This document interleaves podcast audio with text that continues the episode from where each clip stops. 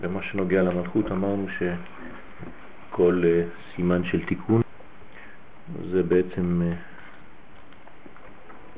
התפשטות ובניין מנקודה לפרצוף, וכשחז ושלום היא סתומה,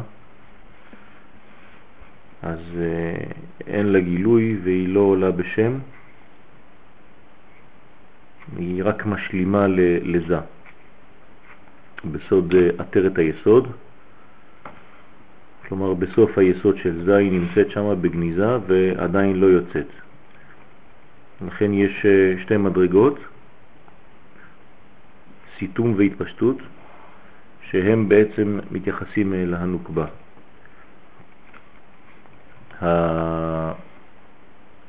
הפעולה שלה היא מוגדרת על ידי השגחה, השגחת התחתונים,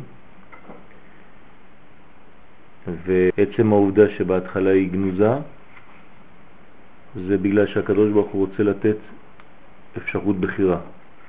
אז תמיד המצב מתחיל במה שנקרא בניין אחוריים, או כאן אנחנו קוראים לזה סיתום, הסתר, כאילו שהטבע פועל לבד, ואז על ידי בחירת האדם, אז היא מתחילה להופיע ממש כמו שצריך ולהתגלות בהשגחה פרטית. ואם חז ושלום האדם בוחר ללכת בדרכים אחרות, לא כמו שצריך, אז חז ושלום הטבע מתגבר והיא נסתמת. לא, הוא מתפשט. לא.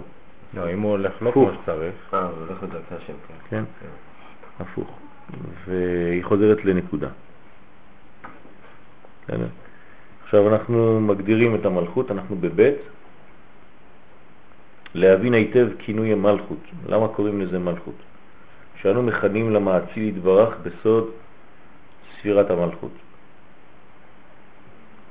יש להבין ג' עניינים שאנו מוצאים בו יתברך. העניין האחד הוא אמיתות מציאותו יתברך, ושם כמובן אין לנו בכלל דיבור, כי אין לנו השגה, ומבחינתנו זה עין גמור.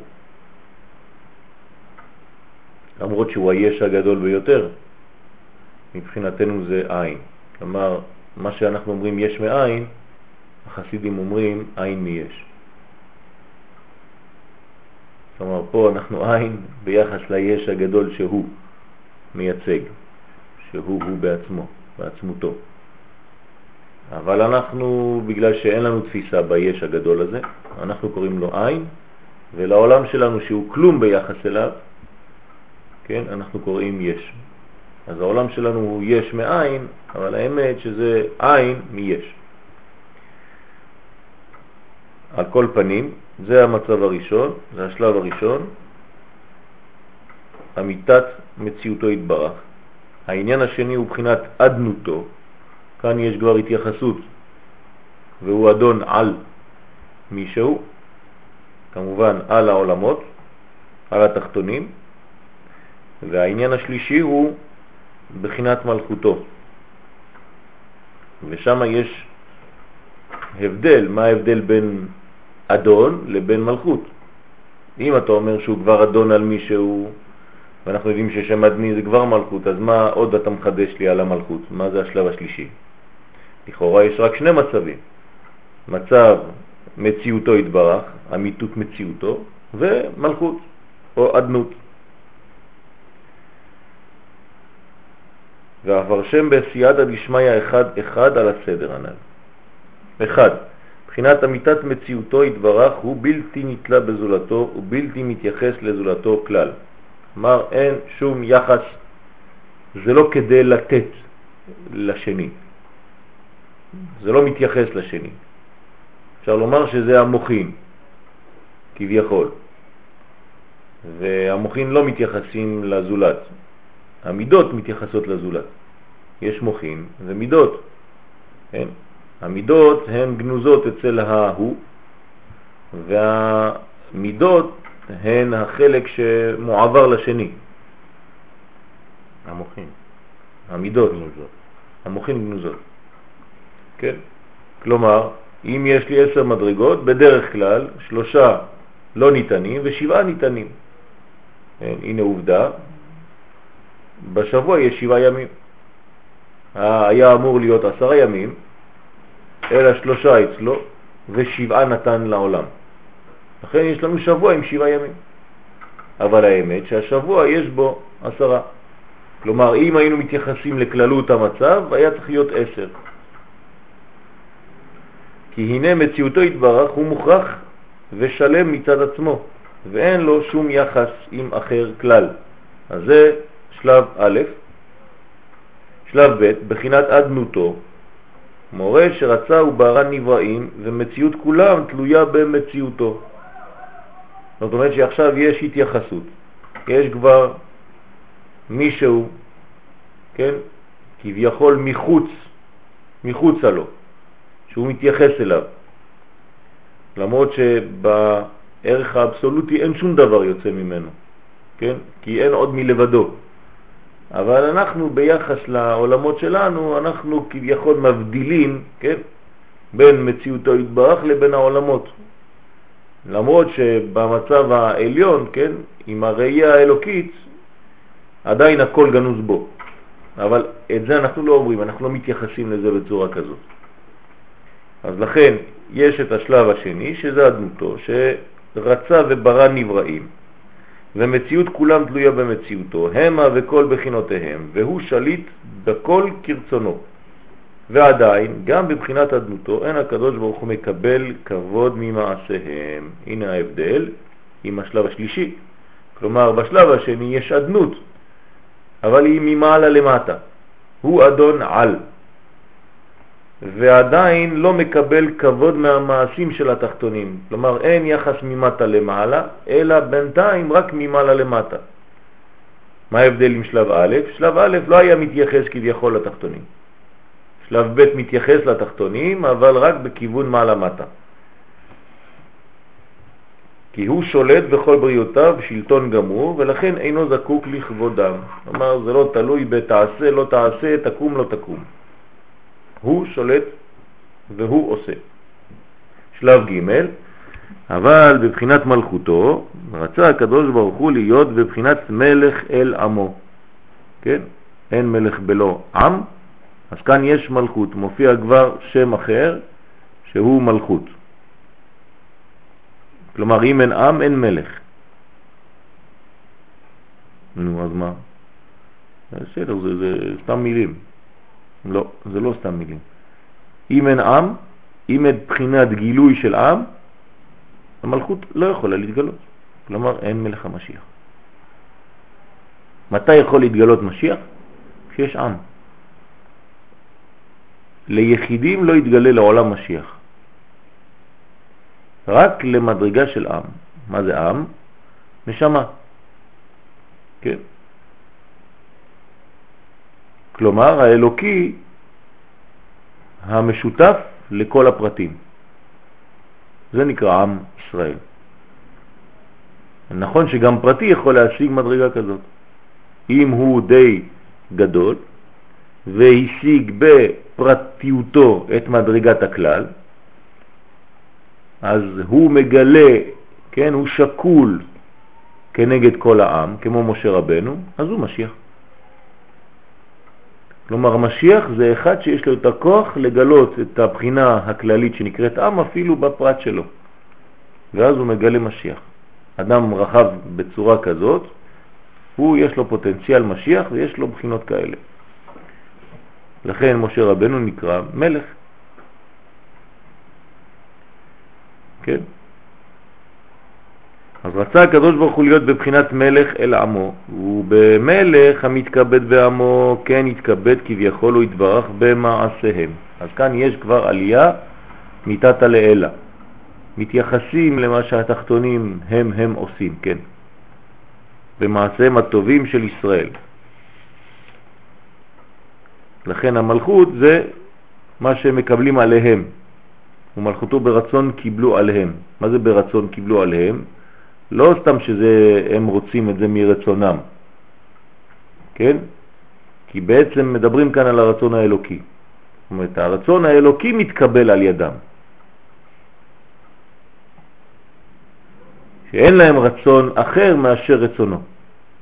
ברגע שהרצון שלנו הוא הרצון האלוקי, אז זה נקרא מלכות. אז אני מגלה את רצונו. כן, כמובן רצון זה איזה ספירה? קטר. קטר זה רצון, אז קטר הופך להיות מלכות, קטר מלכות, מתחבר למלכות. אז הנה בבחינה זו הוא נחשב לנו לראש, הוא מתכבד בנו בסוד ברוב עם הדרת מלך, כן, ברוב עם דווקא, ולא בחיבור של כמה עשרות אנשים פרטיים, רק במושג הנקרא עם. וכן להפך, חז ושלום, כאשר יעברו ישראל על רצונו, הנה פה הוא אומר את זה באופן ברור, אם לא מגלים רצונו, אז כבוד מלכותו יתברך מתמעט. מה זה ווליום של מלכות שיורד. לא מתגלה כראוי. עם ישראל בגלות נקרא מת. אבל היחידים חיים, כביכול. האמת שאין חיים בלי הכלל הזה. אני מזכיר את המושג שאצל אומות העולם הפרטים מתאספים ובונים להם כלל, ציבור, ובעם ישראל זה לא נכון. הכלל הוא שבורא את הפרטים. כלומר, אם אני מוציא את בחינת הצרפתיות לצרפתי, מה יישאר? אדם רגיל. אבל אם אני מוריד את עם ישראל מיהודי, הוא מת, כי הורדתי לו את הנשמה. אז הוא מתחיל לעשות דברים, הוא חושב שהוא חי במדרגה, אבל הוא בעצם מת, הוא לא קיים כבר, הוא איבד הכל. כן, עם ישראל, ברגע שלא מתגלה כעם, כן, הפרטים שלו מתים, ולכן קינה הנביא יחזקאל, ל"ו, את עם ישראל בגלות כמתים בקבר. כן, והעליתי אתכם מקברותיכם, כן, והבאתי אתכם אל אדמתכם וחייתם. כלומר, בגלל שמושג העם לא מופיע בגלות, בשלמותו, אז הם עדיין בבחינת מתים, ורק כשהם מגיעים לארץ ישראל, שאז מתגלה כוח הכלל לעם, אז הם חוזרים לחיים, סוד תחיית המתים. אז לכן הגלות נקראת מבחינה זו קבר. ונמצא שמידת מלכותו יתברך היא הבחינה שבה הוא מקבל כבוד ממעשה האדם. אז בבחינה השלישית, שהיא מלכות, אנחנו כביכול, התחתונים, נותנים משהו. תנו עוז לאלוהים.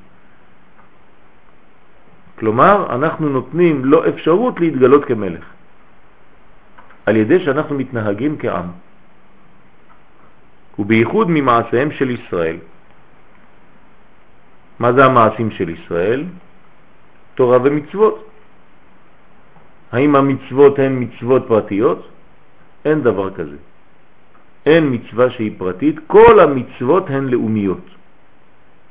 רק בגלל שאתה שייך לכלל, אתה עם ישראל, אתה שייך לישראל, אז המצוות, אתה מקיים אותן. אבל אם לא היית שייך לעם ישראל, לא היית עושה אפילו מצווה אחת. מה זה אומר? מי קודם למי? המצוות לעם או העם למצוות? העם למצוות. כי אם המצווה קודמת לעם, זה אומר שבעשותי מצווה אני הופך להיות ישראל, וזו טעות. לא ראינו שאדם עושה מצווה, הוא הופך להיות יהודי. אלא בגלל שהוא יהודי, בזכות זה שהוא נולד עם התכונה ישראל, אז הוא חייב במצוות. אז מי קודם למי? עם ישראל קודם למצוות. לכן כל המצוות הן בעצם מעשים של העם. אין מצווה שהיא מעשה של אדם פרטי, זה לא קיים. אם מזמינים אותי לתת שיעור, כן, מה זה יום העצמאות מבחינה דתית, אז השיעור מתבטל כבר מההתחלה, כי אין דבר כזה. יום העצמאות מבחינה דתית, לא קיים. או דבר אחר, לא, זה לא חשוב. כי זה רק מבחינה לאומית. אז הדת, שאנחנו קוראים לזה דת, היא בעצם הביטוי של הלאומיות שלנו. וכן להפך חס ושלום, כבודו מתמעט על ידי עוברי רצונו. אז אם אנחנו לא מגלים רצונו, כן, נקראים עוברי רצונו חס ושלום, אז המלכות לא מתגלה. זה הכבוד. מלכות נקראת כבוד. כן, כי מתגלה שם גם כן כ"ו, מבחינת זה. וכיוון שבבחינת מלכותו התברך הוא צריך לבריאותיו, נבין מיד שמידה זו יצאה מתחילה מחוסרת השלמות, כדי לתת לנו אפשרות בחירה. שאילו הוציאה מושלמת מתחילתה לא נשאר במקום לתיקון מעשה האדם שעיקרם קבלת עול מלכותו התברך. אז אנחנו כן צריכים בחירה חופשית כדי להגיע לשלב הזה. אז זה נקרא מלכותו. אז בהתחלה המלכות יוצאת בצורת נקודה, תחת היסוד בזה, בגניזה, בהסתר, ומשם היא אמורה להתפשט ולהיות לפרצוף שלם. אז ההתפשטות שלה תלויה בעצם בהזמנת בני האדם. זה גם סוד הזימון. הבלן ונבריך. כן? כלומר, אנחנו מזמינים, זה נקרא זימון, כשאנחנו מזמנים את עצמנו לקבל משהו מלמעלה. אז אנחנו בעצם קוראים ומושכים גילוי. לא שגילוי זה יותר חזק מגילוי, אבל לפעמים רוצים להדגיש ככה את המילים. תמיד חושבים שזה יותר חזק. קוידש זה יותר מקודש. זה, זה לא נכון, זה אותו דבר. או מלכות זה יותר חזוק ממלכות. אז זה לא נכון. אבל זה נכנס ככה לתודעה, כן? שהתפילה זה יותר חזק מתפילה. זה לא נכון, זה אותו דבר. מי שרגיל במבטא כזה, אז יעשה, אבל מי שלא, לא צריך. והנה ודאי היה מעציל יתברך יכול לעשות שגם מידה זו, רוצה לומר מידת מלכותו, תצא מתוקנת מיד מתחילת האצילות. מה יש לו בעיה לעשות דבר כזה? לעשות תיקון מההתחלה הוא בעצמו, שהמלכות תצא כבר מתוקנת בלי שום חיסרון? למה לא? ואילו בחר לעשות כן, היה מוציא את ענפי המלכות. מה זה ענפי המלכות? ענפי המלכות, כי המלכות בהתחלה היא נקודה, וכשהיא מתפשטת זה נקרא ענפים, נכון? נו, אז הוא, אז הוא אומר, בגלל זה הוא אומר את זה. אם הוא בחר לעשות כן, זאת אומרת להוציא את המלכות כבר מתוקנת, היה צריך להוציא אותה עם, עם הענפים שלה. כלומר, עם ההתפשטות שלה. אבל הוא לא בחר לעשות כן. איך הוא בורא את המלכות בהתחלה? נקודה, מצומצמת. בסדר? אז הוא נקרא, אם היה רוצה, היה מוציא אותה, את, את ענפי המלכות, את שלם, כן? שעיקרם הנשמות, כן? מה זה הענפים של המלכות? פה יש עליית מדרגה, זה הנשמות. כן, זה נקרא ענפי האילן, בטהרתם, זאת אומרת שורש נשמותינו שגנוזות במלכות. ואז כולם היו עושה רצונו תמיד. היינו כבר עם התכונה הזאת של עושה רצונו בלי שום הסתר לדבר הזה. וממילא היה כבוד מלכותו שלם מתחילה. כן, הכל היה כבר בנוי מההתחלה, הכל יוצאים מהשורשים והענפים, וזה נשמות רובוטיות שעושות רצונו. כן, מלאכים. כבוצי מטה. כן, במקום עם ישראל, כבוצי מטה, מלאכים כבוצי מטה. מלאכים למעלה ומלאכים למטה. זה בעצם הסוף. מה? בסוף זה ככה. כן, אבל זה עבר דרך עשייה. זה לא שהוא עשה את הכל ככה בנוי מההתחלה. הוא נתן שיתוף לאדם, אפשרות להשתתף. כן, להיות שותף לתהליך הזה, זה משהו אחר, שאנחנו נגיע לשלב הזה הסופי בגלל שאנחנו בנינו את המנגנון הזה, אז אי אפשר להסתכל רק על השורה האחרונה ולומר הנה בסוף זה אותו דבר, אז מה? לא, זה אותו דבר, אבל איך הגעת? כן? אם אני הולך לחנות וקונה כבר אה, מטוס מוכן, או שאני מביא חלקים ונותן לבן לבנות, בסוף שני המטוסים מוכנים. אבל זה לא אותו דבר. כן? מי שבא מבחוץ, הוא מסתכל ואומר, אותו דבר, מה? למה בנית את זה? מסכן, איזה שבוע שלם נתת לו לבנות את זה, לשבור את הראש. הנה, אני ראיתי אותו דבר מוכן. אתה תצחק עליו, תגיד לו, אתה מצחיק אתה. עכשיו הילד הוא בנה את זה, אתה יודע איזה כוח זה, איזה, איזה שמחה יש לו על הדבר הזה, ואיזה תענוג יש לי שהוא בנה את זה. בטח חכם גדול, לך תקנה אחד מוכן מהחנות. זה לא אותו דבר. אבל כיוון שחפצו יתברך היה שאדם בכוח הבחירה המסורה לידו ישלים הוא את עצמו ואת כל העולם התלוי במעשיו, כן, באנו כאן להשלים את העולם, אנחנו צריכים לזמר עריצים לפעמים, כן, עם איזה מסור אלוקי, נסראללה, כן, עת הזמיר הגיע, עת זמירת העריצים, לזמר עריצים, כן? כדי להחזיר את העולם לביסומו הקדום, צריך ל... לשלוח כמה נשמות למעלה, לעלות מן. אמן. אז לפעמים אנחנו מזרזים תהליכים, מעלים מן עם uh, F-16, אפשר לעלות מן כאלה, המן. לכן הוציא את האדם בהיות עדיין אחיזה לקליפות בנשמתו. כלומר, יש אחיזה, אין גילוי שלם, יש הסתרים, יש הפרעות, יש uh, שיבושים בקליטה בכוונה תחילה. ונמשך מזה שלא היו הנשמות מעיקרה עושה רצונו התברך בתולדה וטבע, אלא דרך בחירה ורצון. זה לא אומר שאין להם את התכונה הזאת, יש להם את התכונה הזאת. כלומר, מבפנים, משורשם, הם כן עושה רצונו. אבל עם קליפה חיצונית שמסתירה את הדבר הזה. אם אני מגלה את המדרגה הפנימית שלי, אז אני בעצם עושה רצונו. כי נולדתי במהותי כעושה רצונו.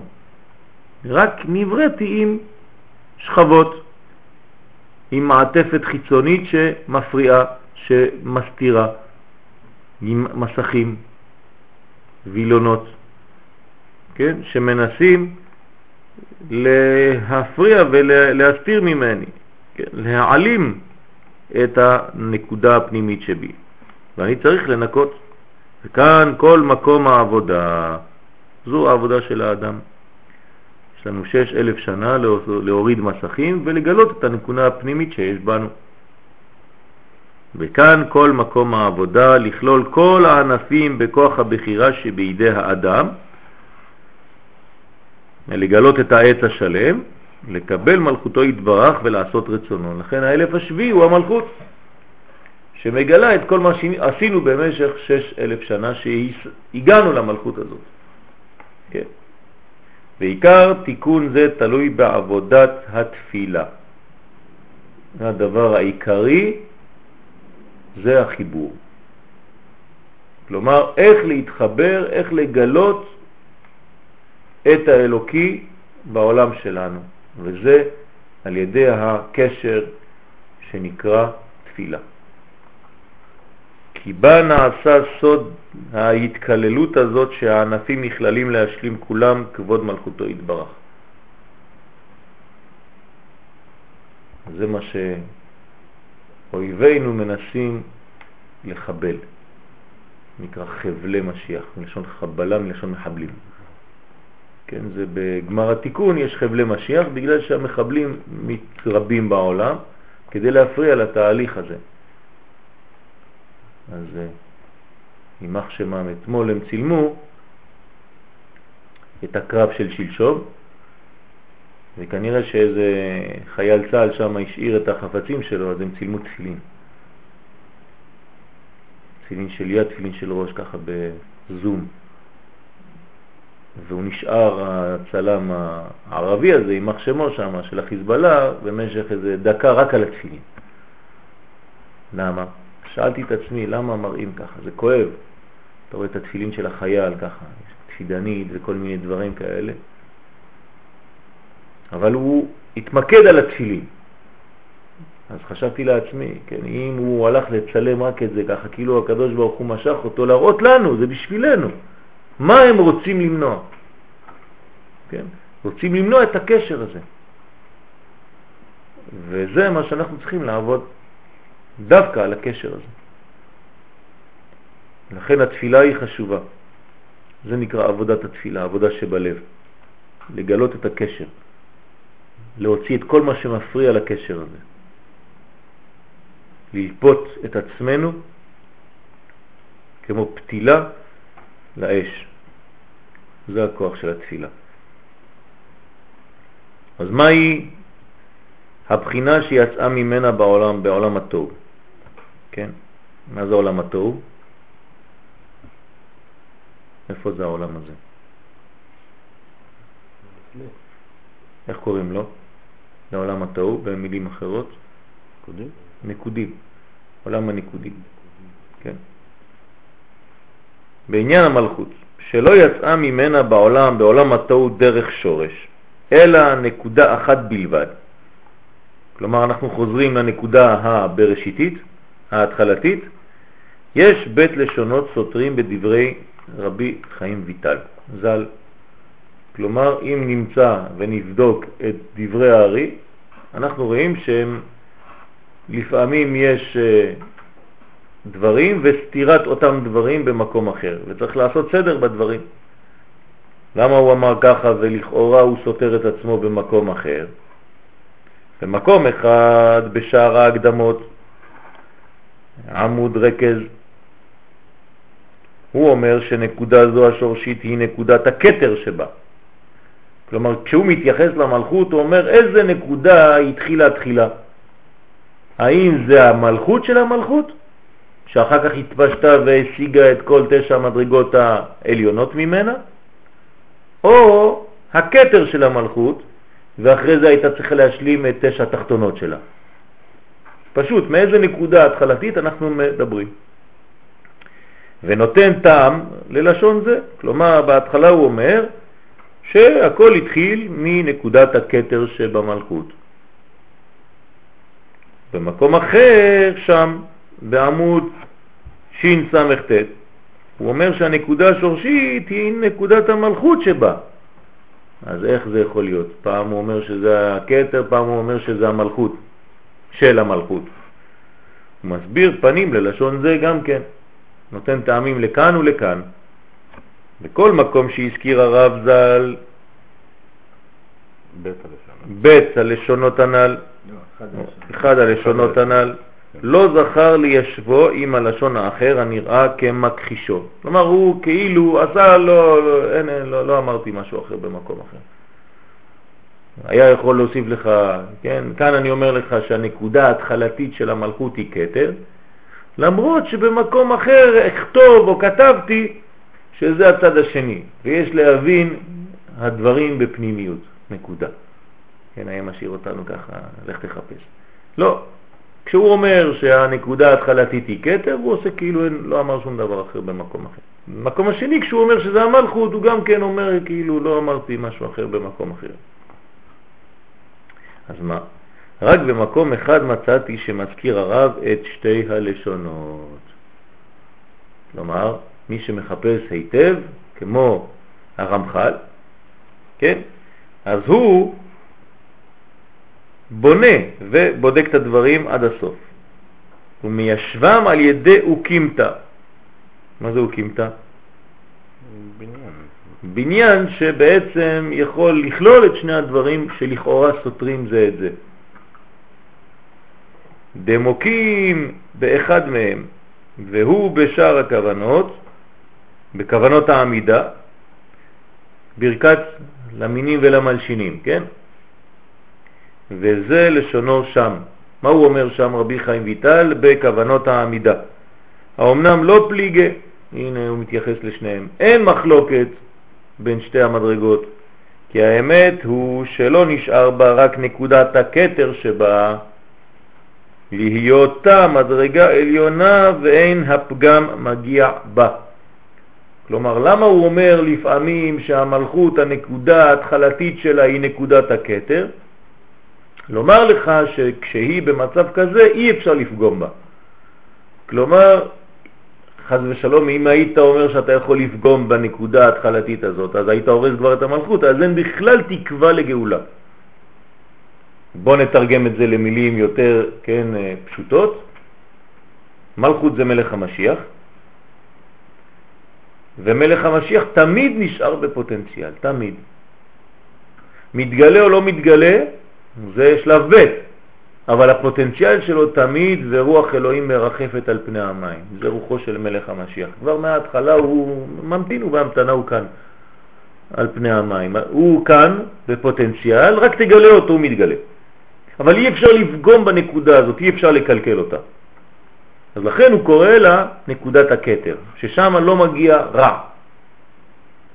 אמנם, פשוט הוא דכיוון שמסתלקים ממנה תשע ספירות תחתונות, ודאי הוא שגם ספירת הקטר שנשאר בה נחשך אורו מאוד. מה זה נחשך אורו? לא מתגלה. אבל הוא נשאר. נשאר גנוז, סתום, חשוך, מה שאתה רוצה, אבל נשאר. חסר לה התפשטות, תשע תחתונות. זה המון, אבל יש בסיס. אפשר עדיין לבנות. יש גחלת שלעולם לא נכבט. ואין נשאר בו רק בחינת אור מלכות דקטר שבו בלבד. אה, אז עכשיו מה זה נשאר? כן? מלכות דקטר. זאת אומרת, בנקודה הנקודתית הזאת שנקראת קטר של המלכות הכוללת, שיש לה רק נקודה אחת וחסר לה תשע תחתונות, בנקודה הזאת, כן, למרות שהיא חשוכה מאוד, נשאר בה רק אור המלכות של הכתר הזה. מלכות דקתר דמלכות. הוא מדבר בכלל מלכות דקתר. בסדר? מה? הוא מדבר על מלכות דקתר. של המלכות. מלכות של הכתר של המלכות. כן, לא, אבל למעלה, בשתי סתירות, אין סתירות.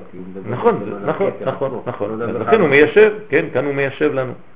ובערך זה אנו אומרים שהנקודה הנשארת היא המלכות שבה.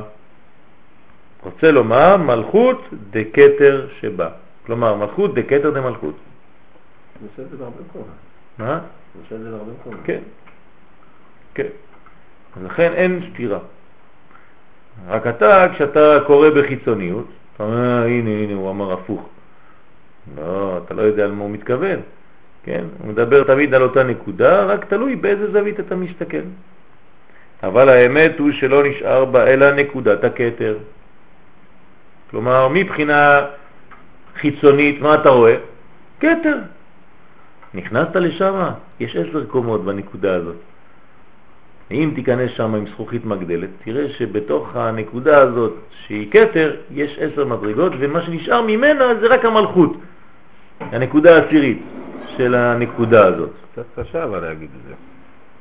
למה? בעצם מלכות היא מגלה את- את מה שבפוטנציאל. נכון?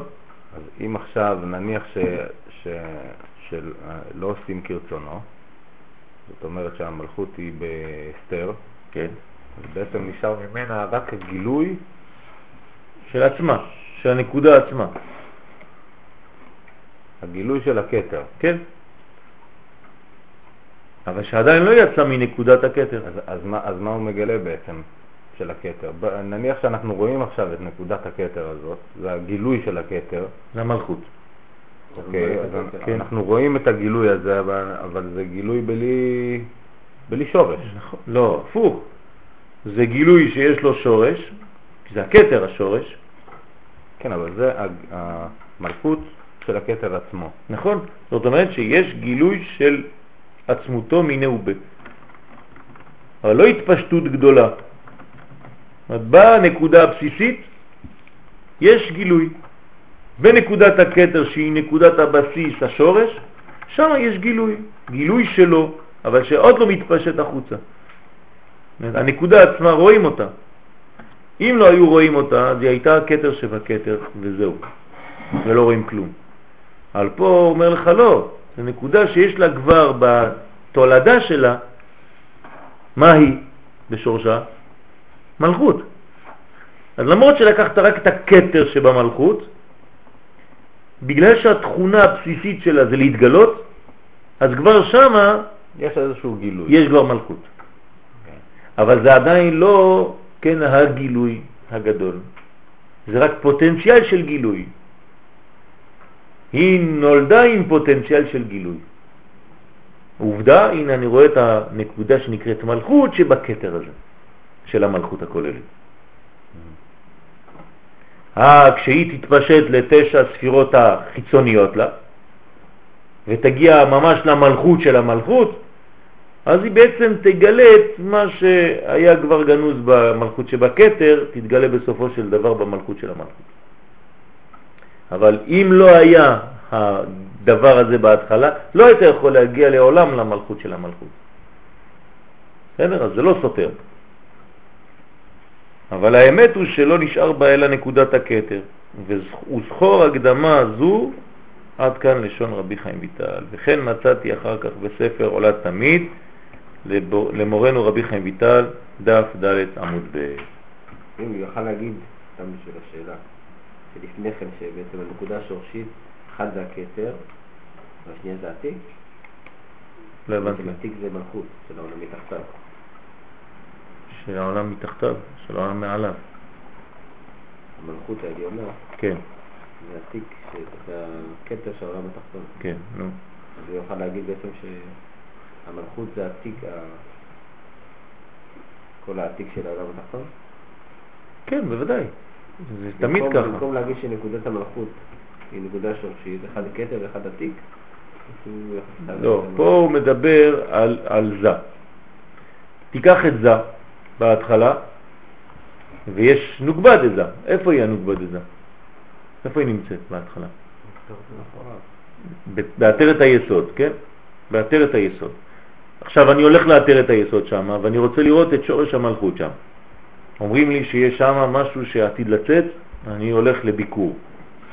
אני פותח שם, אני מסתכל באתרת היסוד, מה אני רואה? נקודה. נקודה, אני לא רואה עשר ספירות. אני רואה נקודה, איזה נקודה? נקודת המלכות. עכשיו אומרים לי, נו תסתכל טוב, מה אתה רואה בנקודה הזאת? אם אתה אומר אני רואה נקודה, בסדר, אבל פה אתה רואה שהוא נכנס לפרטים. מה אתה רואה מהנקודה הזאת, שכבר היא רק נקודה? אז אתה לוקח עוד איזה מנגנון יותר, אה, כן, עדשה יותר גדולה, ואתה פתאום מרחיב את הנקודה הזאת, מה אתה רואה שהיא בנויה היא עצמה? מעשר. ואיזה בחינה מהעשר האלה מאירה? המלכות המלכות של. של הכתר. כלומר, של. אתה רואה רק נקודה אחת והיא כתר של המלכות הכוללת, ובתוך הנקודה הזאת שהיא כתר אתה רואה רק את המלכות הזאת. אז מה אתה מבין? אתה מבין שיש לה קודם כל גרעין, אבל שהגרעין הזה כבר נברא עם פוטנציאל של מלכות, זאת אומרת של גילוי. ואז אתה מיד מבין שלעתיד לבוא, כן, בגלל שהיא עכשיו כל כך קטנה אבל היא כבר מלכות, כשתהיה גדולה היא תהיה מלכות. אמיתית. לכן זאת הנקודה שמאירה. אז לא צריך להיכנס ליותר עליון או יותר תחתון. העולה בידינו מכל האמור, שהנקודה השורשית בפרצוף הנוגבה היא נקודת הכתר שבה, כן, אז עכשיו הסכמנו, והיא לבדה יצאה בנוקבה בעולם התוהו. אבל התת ספירות התחתונות שבה באו לה בסוד תוספת בעת התיקון. עכשיו אפשר להוסיף למה זה בא כתוספת, בגלל שבנקודה הזאת שנקראת כתר, מי היה מתגלה שם? המלכות. לכן חייב שזה יצא שם, מה שבשורש יצא אחר כך בפועל. ולכן כיוון שדרך תוספת באו לה, מה, מה זה תוספת בתורת הקבלה? כשאומרים תוספת, מה זה אומר? שזה יכול להיעלם. זה תוספת, זה לא המקור שלה. כלומר, תמיד שתהיה בעיה, היא תתקפל ותחזור למה? הנקודה. לנקודה השורשית הזאת. משם ואילך היא לא יכולה יותר להיעלם. אבל כל התוספת כן יכולה להיעלם. אז לכן כיוון שדרך תוספת באולה, דהיינו על ידי התיקון מעשה האדם, אנחנו כביכול מושכים את הענפים ממנה, לפיכך בחטאי האדם הם חוזרים להתקלקל ויורדים אל הקליפות. אז תגיד, אז נו, זהו אבוד, הכל אבוד. לא. מה שאין כן נקודת הקטר נשאר תמיד. למה? שיצא בדרך שורש. זה לא תוספת.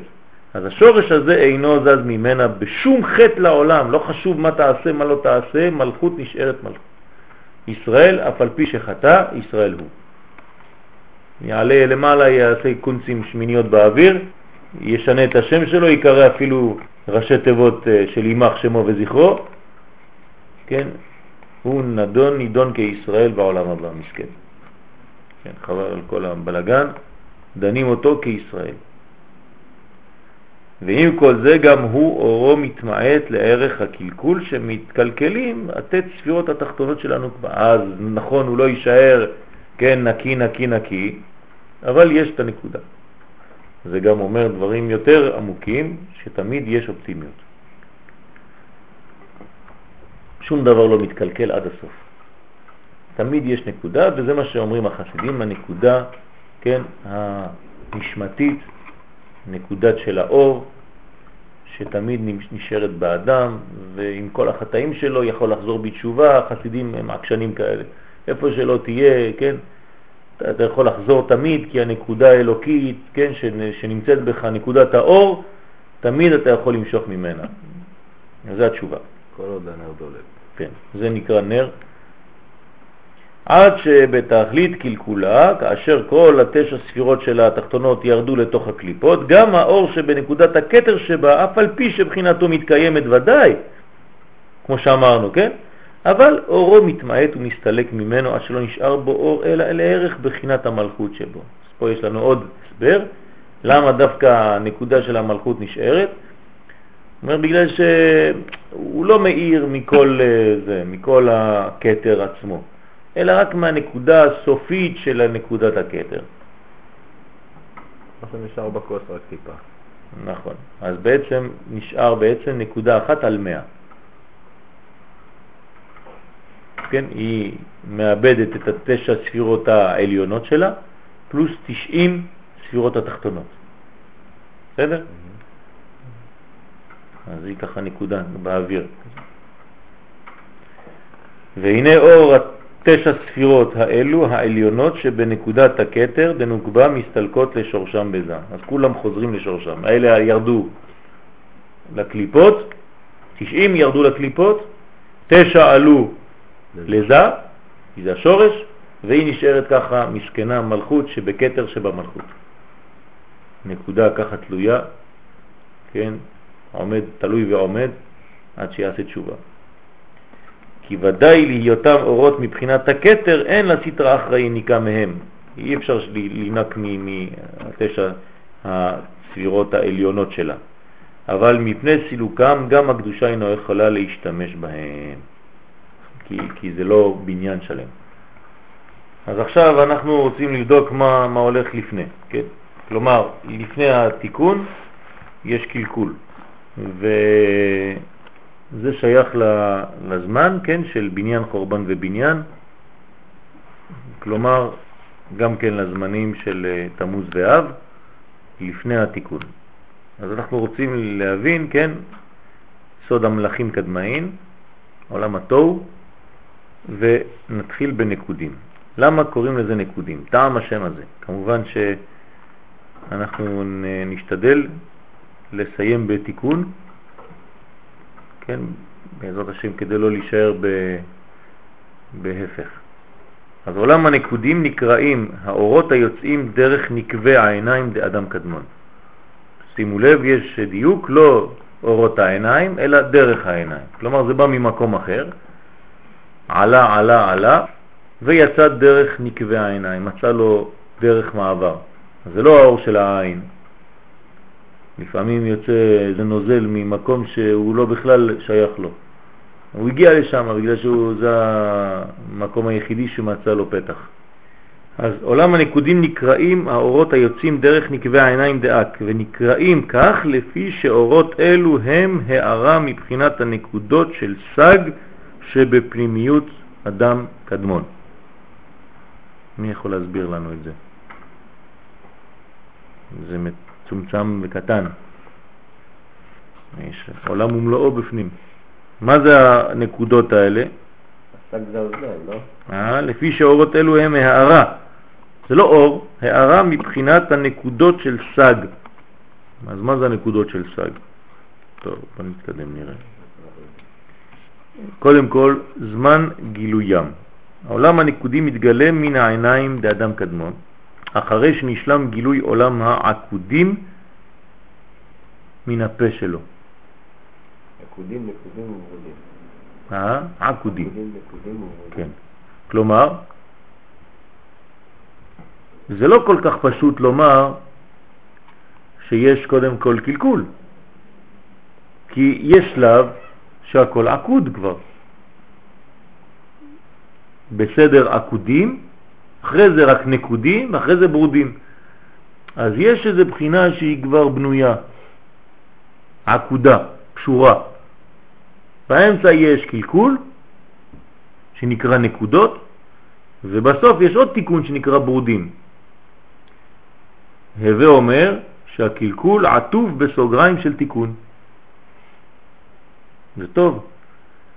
כלומר, יש בניין, חורבן ובניין.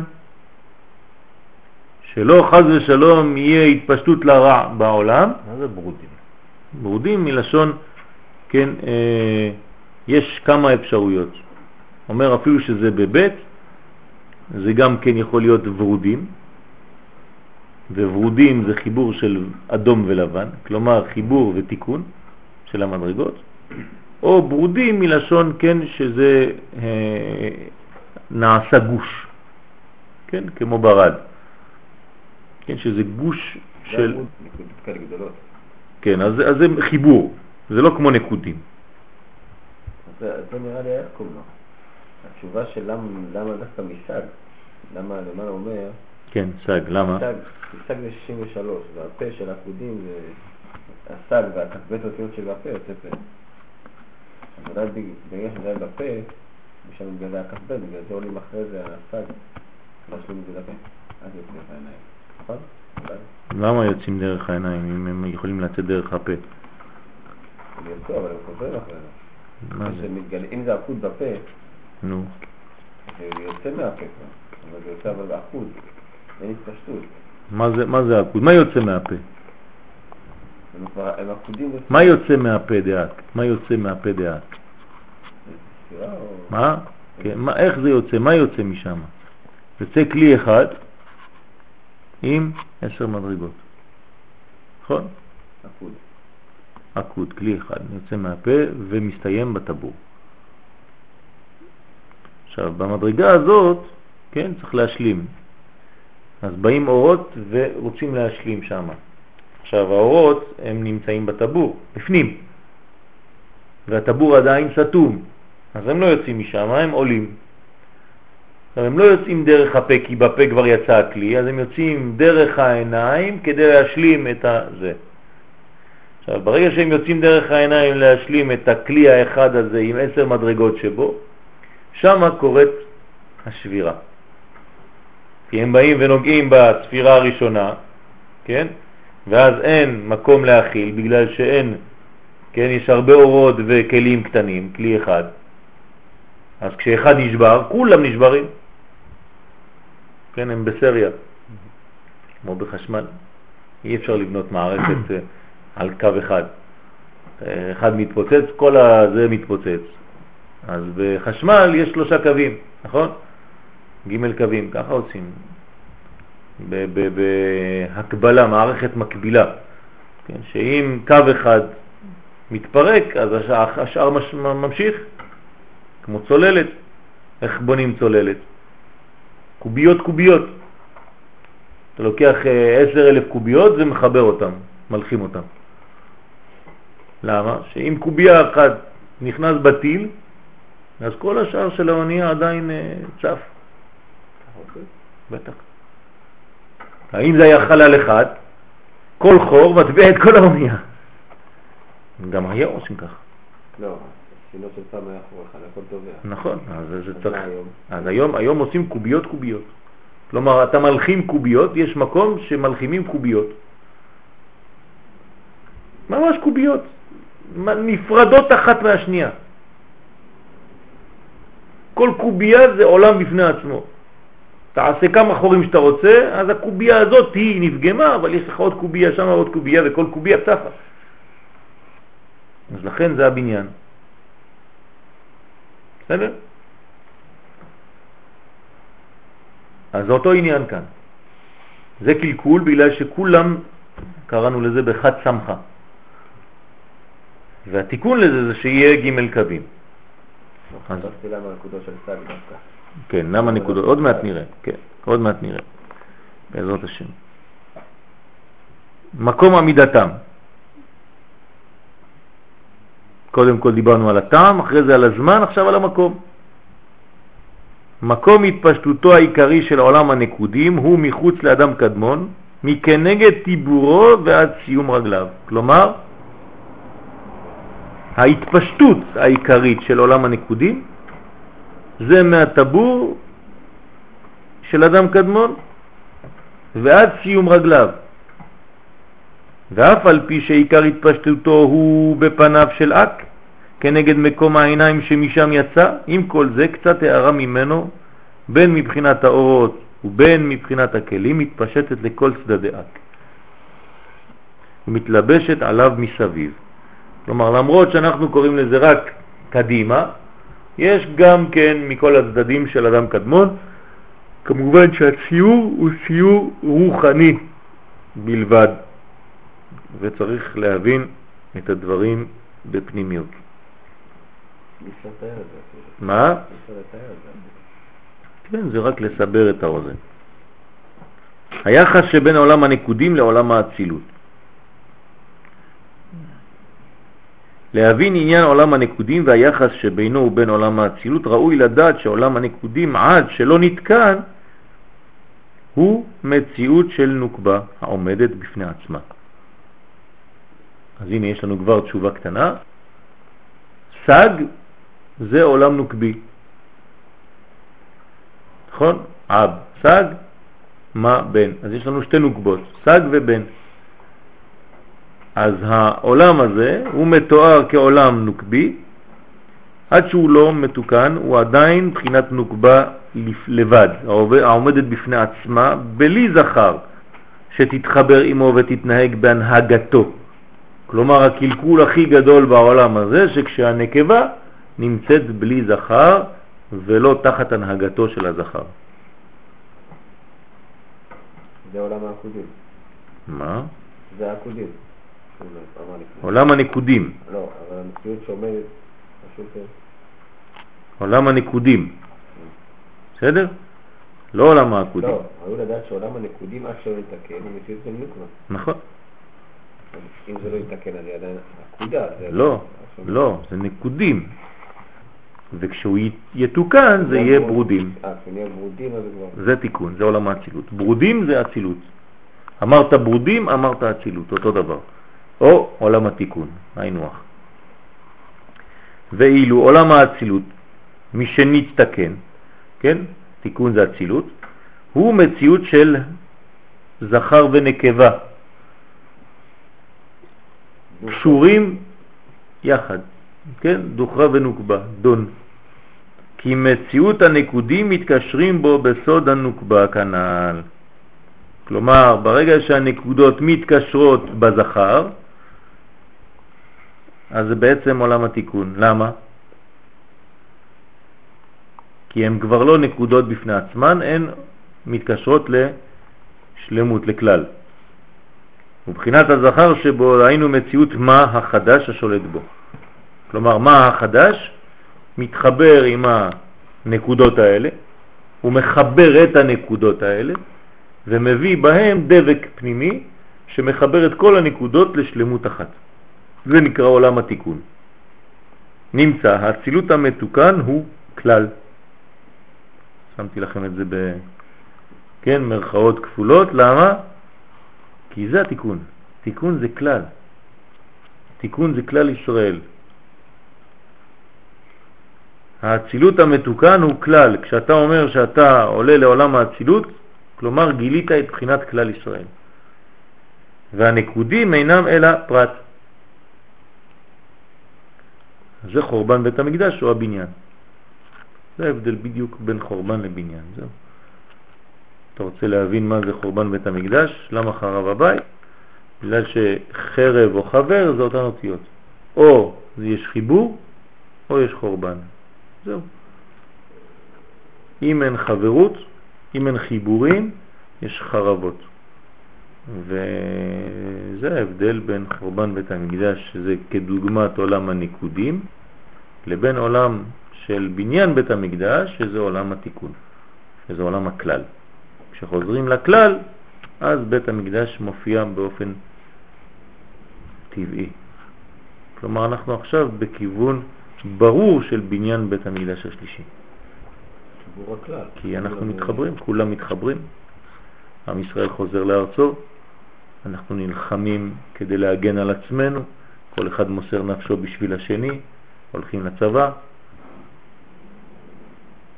זה בניין ברור וסימן מובהק של תיקון הפגם של חורבן בית שני. חזרנו לאהבת חינם, כן, בגלל החורבן שהיה בשנאת חינם, חזרנו עכשיו. כלומר, אם לא היינו חוזרים לארצנו, אז היה סימן שעדיין לא התחלנו לעשות את התיקון. ברגע שאנחנו מתעוררים לחזור לארצנו, זה אומר שהתיקון התחיל כבר. ברוך השם, צריכים להשלים אותו. אז הנקודים אינם אלא פרט מן הכלל ההוא שקדם ונתגלה בפני עצמו בראשונה. אז בהתחלה זה מתחיל כן כנקודות קטנות, לא שמים לב, כל אחד מושך את הסמיכה לעצמו, עד שלא נתגלה שם מה בסוד הזכר. יש סוד כי קצר המצע מהשתרע. כן, כי קצר המצע מהשתרע. אז כתוב בגמרא שזה בגלל הצלמים שהביא מנשה. ומה זה אומר? קצר המצע מהשתרע, המצע זה המיטה, כן, או המקום שאפשר לשבת בו. אז כביכול הקדוש ברוך הוא אומר, יש מקום רק לאחד, זה אני, מה אתה מביא לי עוד מישהו איתי? קצר המצע מהשתרע. אתה מכניס לי צלמים, כן, אה, במקום רשות היחיד, אתה מביא לי עכשיו רשות הרבים. אז זה נקרא חורבן. אז עכשיו צריך לחזור ממנשה לנשמה. זה התיקון של מנשה, זה נשמה. מנשה זה מסתיר, משכיח, נכון? נשני. נשני. אז צריך לחזור לנשמה שיהיה זיכרון. כן, גיד הנשה זה גיד השכחה, שבא מתאוות נשים. כן, מי שמרבה בחיבור עם נשים, אז יש לו שכחה מבורכת, שכח כן. הכל. כן. ומי ששומר עצמו, כן, אמרנו שזה כמו נוקבה, בלי זכר. מי ששומר עצמו, אז הוא בעצם זכר, זיכרון. אז אה, זה נמצא שהצילות המתוקן הוא כלל והנקודים אינם אלא פרט מן הכלל ההוא. בוא, בוא, בוא נשאל שאלה, לפי זה, האם הפרטים קיימים בכלל? בכלל הגדול יש פרטים. אני שואל האם הפרטים קיימים. קיימים פרטים? קיים דבר כזה פרט? אני שואל, אם האם... אם אין- אם- אם אין פרטים אין כללים. אה, כן? איפה ראית דבר כזה? כל פרט עושה כלל. ראית פעם. ראית פעם אה, גוף שבורא נשמה? הכלל עושה את הפרט. אה, אני- תגיד לי, קרני השמש, קרני השמש, זוכר שאמרת את זה פעם אחת, שמה? שהכלל עושה את הפרט. בוודאי, זה... בוודאי. קרני השמש קיימים? קיימות? הנה, קרני השמש מגיעות לעולם הזה, הן קיימות או לא קיימות? זה פרטים של השמש, נכון? כן. זה לא קיים. כי זה שמש. זה רק התפשטות של השמש. כלומר, אין להם מציאות בפני עצמם, אין דבר כזה. תוריד את השמש המקורית, יש קרניים? אין. אז מה אתה אומר שזה קיים לבד? מה, אתה יכול לחבר עשר אלף קרניים ולבנות מזה שמש? כן או לא? אין דבר כזה. אין לך קרניים בכלל, כי אין שמש. סותר את מה שאתה אומר עכשיו. הפוך. סותר את מה שאתה אמרת. אבל אם אתה מוריד את האנשים, אז אין כלל. בוודאי שיש. זה הנשמה הכללית לפני שהאנשים נמצאים. עכשיו אין אנשים, נו, אז מה? אין כלל. נשמות. הפוך. הפוך, הנשמה תמיד קיימת, הכלל תמיד קיים. ישראל עלו במחשבה אפילו לפני שהיו יהודים בעולם.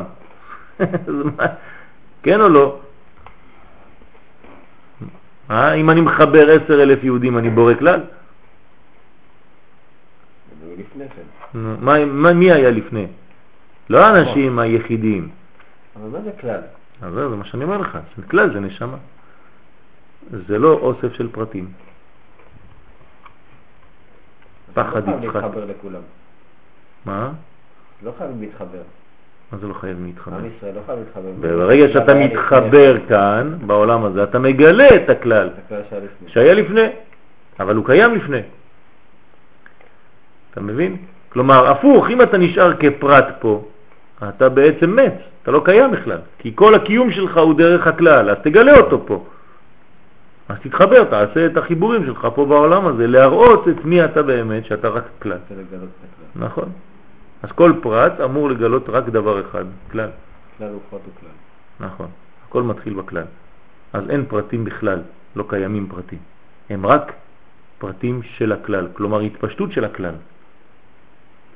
אז אה, אינם אלא פרט מן הכלל ההוא שקדם ונתגלה בפעם הראשונה. תשימו למה הוא אומר פה. הכלל קדם לפרטים, עד שלא נתגלה שמה בסוד הזכר. כלומר, יש כלל. הפרטים זה אחר כך כאילו בריחה מהכלל הזה, זה נקרא עבודה זרה. הולכים כל אחד לאלוהים אחרים, כן, ריבוי. זה האלוהים של זה וזה האלוהים של זה וזה האלוהים של זה. נו, מה עשית? אין דבר כזה. אחר כך, בזמן התיקון, בצאת הזכר, חוזר עולם הנקודים להיכלל. כלומר, מה עושה בחינת הזכר? שמה? מחזיר אותנו לכלל. אומר לנו, תיזהר, אתה הלכת לאיבוד בפרטים. אתה לא יודע אפילו על מה אתה מדבר. אתה לומד עכשיו לימוד שאתה לא מבין כלום. ריבוי של פרטים. אתה לא יודע מה בימין, מה בשמאל. הלכת לאיבוד שם מרוב עצים, אתה כבר לא רואה את היער. נו, ואם אני שואל אותך שאלה כללית, אתה לא יודע לענות. אתה רק יודע לענות לי על פרטים קטנים. קטסטרופה. כן? אדם שלומד בצורה כזאת, זה חורבן חז ושלום. לא זכה, נעשה לו סם מוות. כלומר פירוד. על מה דפירוד הזה סם מוות. מה זה לא זכה? לפי זה, לפי מה שאנחנו אומרים, מה זה לא זכה בתורה? לא לא גילה את הכלל. נכון. הוא רק לומד פרטים, פרטים, פרטים, פרטים. כל יום הוא מוסיף לעצמו עוד פרט, עוד פרט, עוד פרט, עוד פרט. הוא לא יודע לאן הוא הולך. אין לו בכלל תמונה שלמה. זה נקרא לא זכה חס ושלום. אז במקום להיות סם חיים, שזה חיבור, חיים זה חיבור, הרי כל האלמנטים מתחברים בחיים. אני לא אומר, אני אצבע ועוד אצבע ועוד אוזן ועוד עין וכולם מתקדמים. לא, אני אומר, אני מתקדם, זה הכלל. מה קורה למת? כל הפרטים שולטים, כל אחד לוקח בפני עצמו את הזה, אומר, אני חוזר ליסוד המים, שלום, אני חוזר ליסוד הרוח, אני חוזר ליסוד האש, כן, כל אחד חוזר לאבא שלו, לאמא שלו, ואין גוף כבר, אין כלום. אז לא זכה, נעשית לו סם מוות. כלומר, הוא עושה פירודים פירודים בתורה. הוא לא מבין. הוא לא יודע לעשות חיבור בלימוד שלו. קטסטרופה. זה כמו ילד קטן, שאתה אומר לו לספר לך מה הוא הבין מהסיפור שסיפרת לו. אז מה הוא מספר לך? חוזר על כל הסיפור. עם כל הפרטים שלו. אתה לא רוצה את זה, עכשיו אתה סיפרת לו את הסיפור, מה אתה רוצה שהוא יחזור ויספר לך אותו? אני רוצה שתבין העיקרון של הסיפור, מה העיקרון של הסיפור. זה שאתה יודע שזה עומד ככה וזה עומד ככה, גם פה בלימוד שלנו, שהפרצופים עומדים ככה וזה עולה וזה יורד שם וזה שם תשע ספירות של זה וזה, מה אתה אומר? זה מעניין אותי. אם אתה לא מבין את העיקרון הכללי, את האידאה של כל מה שאתה לומד עכשיו, אדוני, אתה הולך לאיבוד בפרטים. וזה לא לימוד טוב. לימוד טוב זה להבין את המהלך הכללי של מה שאתה לומד. צריך מאוד מאוד להיזהר. כלומר, אנחנו פה מבינים שעולם הניקודים זה לא איזה מנגנון שהיה איזה יום אחד, לא יודע מתי, לפני מלוך מלך לבני ישראל, וזה לא שייך היום. לא. חז ושלום האדם יכול ללכת לאיבוד ולחזור לבחינה דומה גם בעולם שלו עכשיו. אז צריך להיזהר, להיכלל, שעולם הנקודים צריך להיכלל בו בסוד הנוגבה נכללת בדוכרה. ואז מכלל שניהם יחדיו נבנה עולם האצילות שהוא סוד הכלל. עולם האצילות זה כלל ישראל, שהכל נכלל בו. כלומר, הכל כלול בו, לא הכל בונה אותו, לא בונים כלל, אין דבר כזה לבנות כלל. אי אפשר לבנות כלל, הכלל בונה את הפרטים. תתחבר אפילו כמה שאתה רוצה, אתה אף פעם לא תבנה כלל, הכלל כבר קיים. הקדוש ברוך הוא ברא את הכלל, זו בריאה אלוקית הכלל, זה נשמה אלוקית הכלל. פה בעצם אתה מחבר את הכללי, את הפרטים. אתה מחבר את הפרטים רק כדי לגלות כלל, לא כדי לבנות כלל. כן, לא בונים כלל, לא עושים כלל. כלומר, אם אתה, חושב במחשבה לגלות את הכלל, כאילו, עם הפרטים, אז אתה בעצם גלה. כן, כלומר, לא שאתה אומר עוד אחד ועוד אחד ועוד אחד ועוד אחד ועוד אחד יעשה לי כלל, לא. אלא ברוב עם הדרת מלך. כשאני מגלה את הכלל המשותף שבנו, זה נקרא כלל, זה המשותף שבנו, זה לא אתה ולא אתה ולא אני, אלא המשותף, מה שבינינו, אז אתה בעצם בונה לך מנגנון של אצילות, כלומר עולם של תיקון. אם לא, אז אתה לא מבין את החיבור האלוקי. איך קראנו לחיבור האלוקי הזה? שהוא בעצם לא תלוי בנו. הכלל לא תלוי בנו, נכון? הכלל זה בריאה אלוקית, אז הוא ניתן לנו חינם. זה החינם. זה החינם. כלומר, אם אני שונא את המדרגה הזאת, אני לא מבין את המדרגה הזאת, אז יש חורבן בית המקדש. אומרת הגמרא ביומה, למה אחריו בית המקדש? בגלל שנאת חינם, השני. כלומר, מה זה שנאת חינם? איבדו את המדרגה הנקראת, הנקראת כלל ונקלעו לנקודים. כל אחד הלך לפני עצמו. כל אחד עם הנוחיות שלו, כל אחד עם הפרטיות שלו, כל אחד עם התענוגים שלו, ולא התייחסו לבחינת הכלל, לא ידעו שיש בכלל בחינה כזאת. כן? כל אחד לומד את התורה שלו, הוא חושב שהוא משיג עולם הבא, איזה עולם הבא פרטי כזה. העיקר שאני לומד, אני מסודר. כן, זה בכלל, לא, בכלל קשור, לא קשור ליהדות בכלל, זה נצרות. יהדות זה כלל ישראל, זה עבודת הכלל, זה חיבור, זה, זה התיקון. נמצאנו למדים שבית בחינות לעולם הנקודים. האלף בראשונה לפני גלות בחינת הזכר, סוד מה? כן, לפני שזה מתגלה בעולם, שאז הוא בסוד הנקודות דסג, כן, בהתחלה זה רק נקודות, אין עדיין חיבור עם הזכר, שהקדימו לצאת בפני עצמם הנקודות האלה כדי להוציא מהם הסיטרא אחרא בעניין מיטת המלאכים קדמאים. כלומר, למה היה הבניין הזה בצורה כזאת? כדי להוציא את הסיטרא אחרא. כן, כדי שיהיה. כן, תמיד, הצמצום זה שורש הרע. אחרי שמתגלה הזכר בעצם קורה את זה. מה? אם הזכר מגיע, לא, אז נשברים. לא, לא, איך יש עולם התיקון? שיש התחברות של הזכר והנקבה. לא. אז למה אתה אומר ש... לא. בהתחלה הם יוצאים לבד, אין להם קשר אחד עם עצמו, עם השני. אז איך הסטרה אחת יוצאת? בגלל זה, זה הסטרא אחרא. זה השורש. אבל איך היא תיפרד עדיין...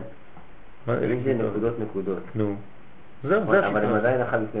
לא, אז צריך להפריד את הסטרה מהנקודות, מה- מהשורש עצמו.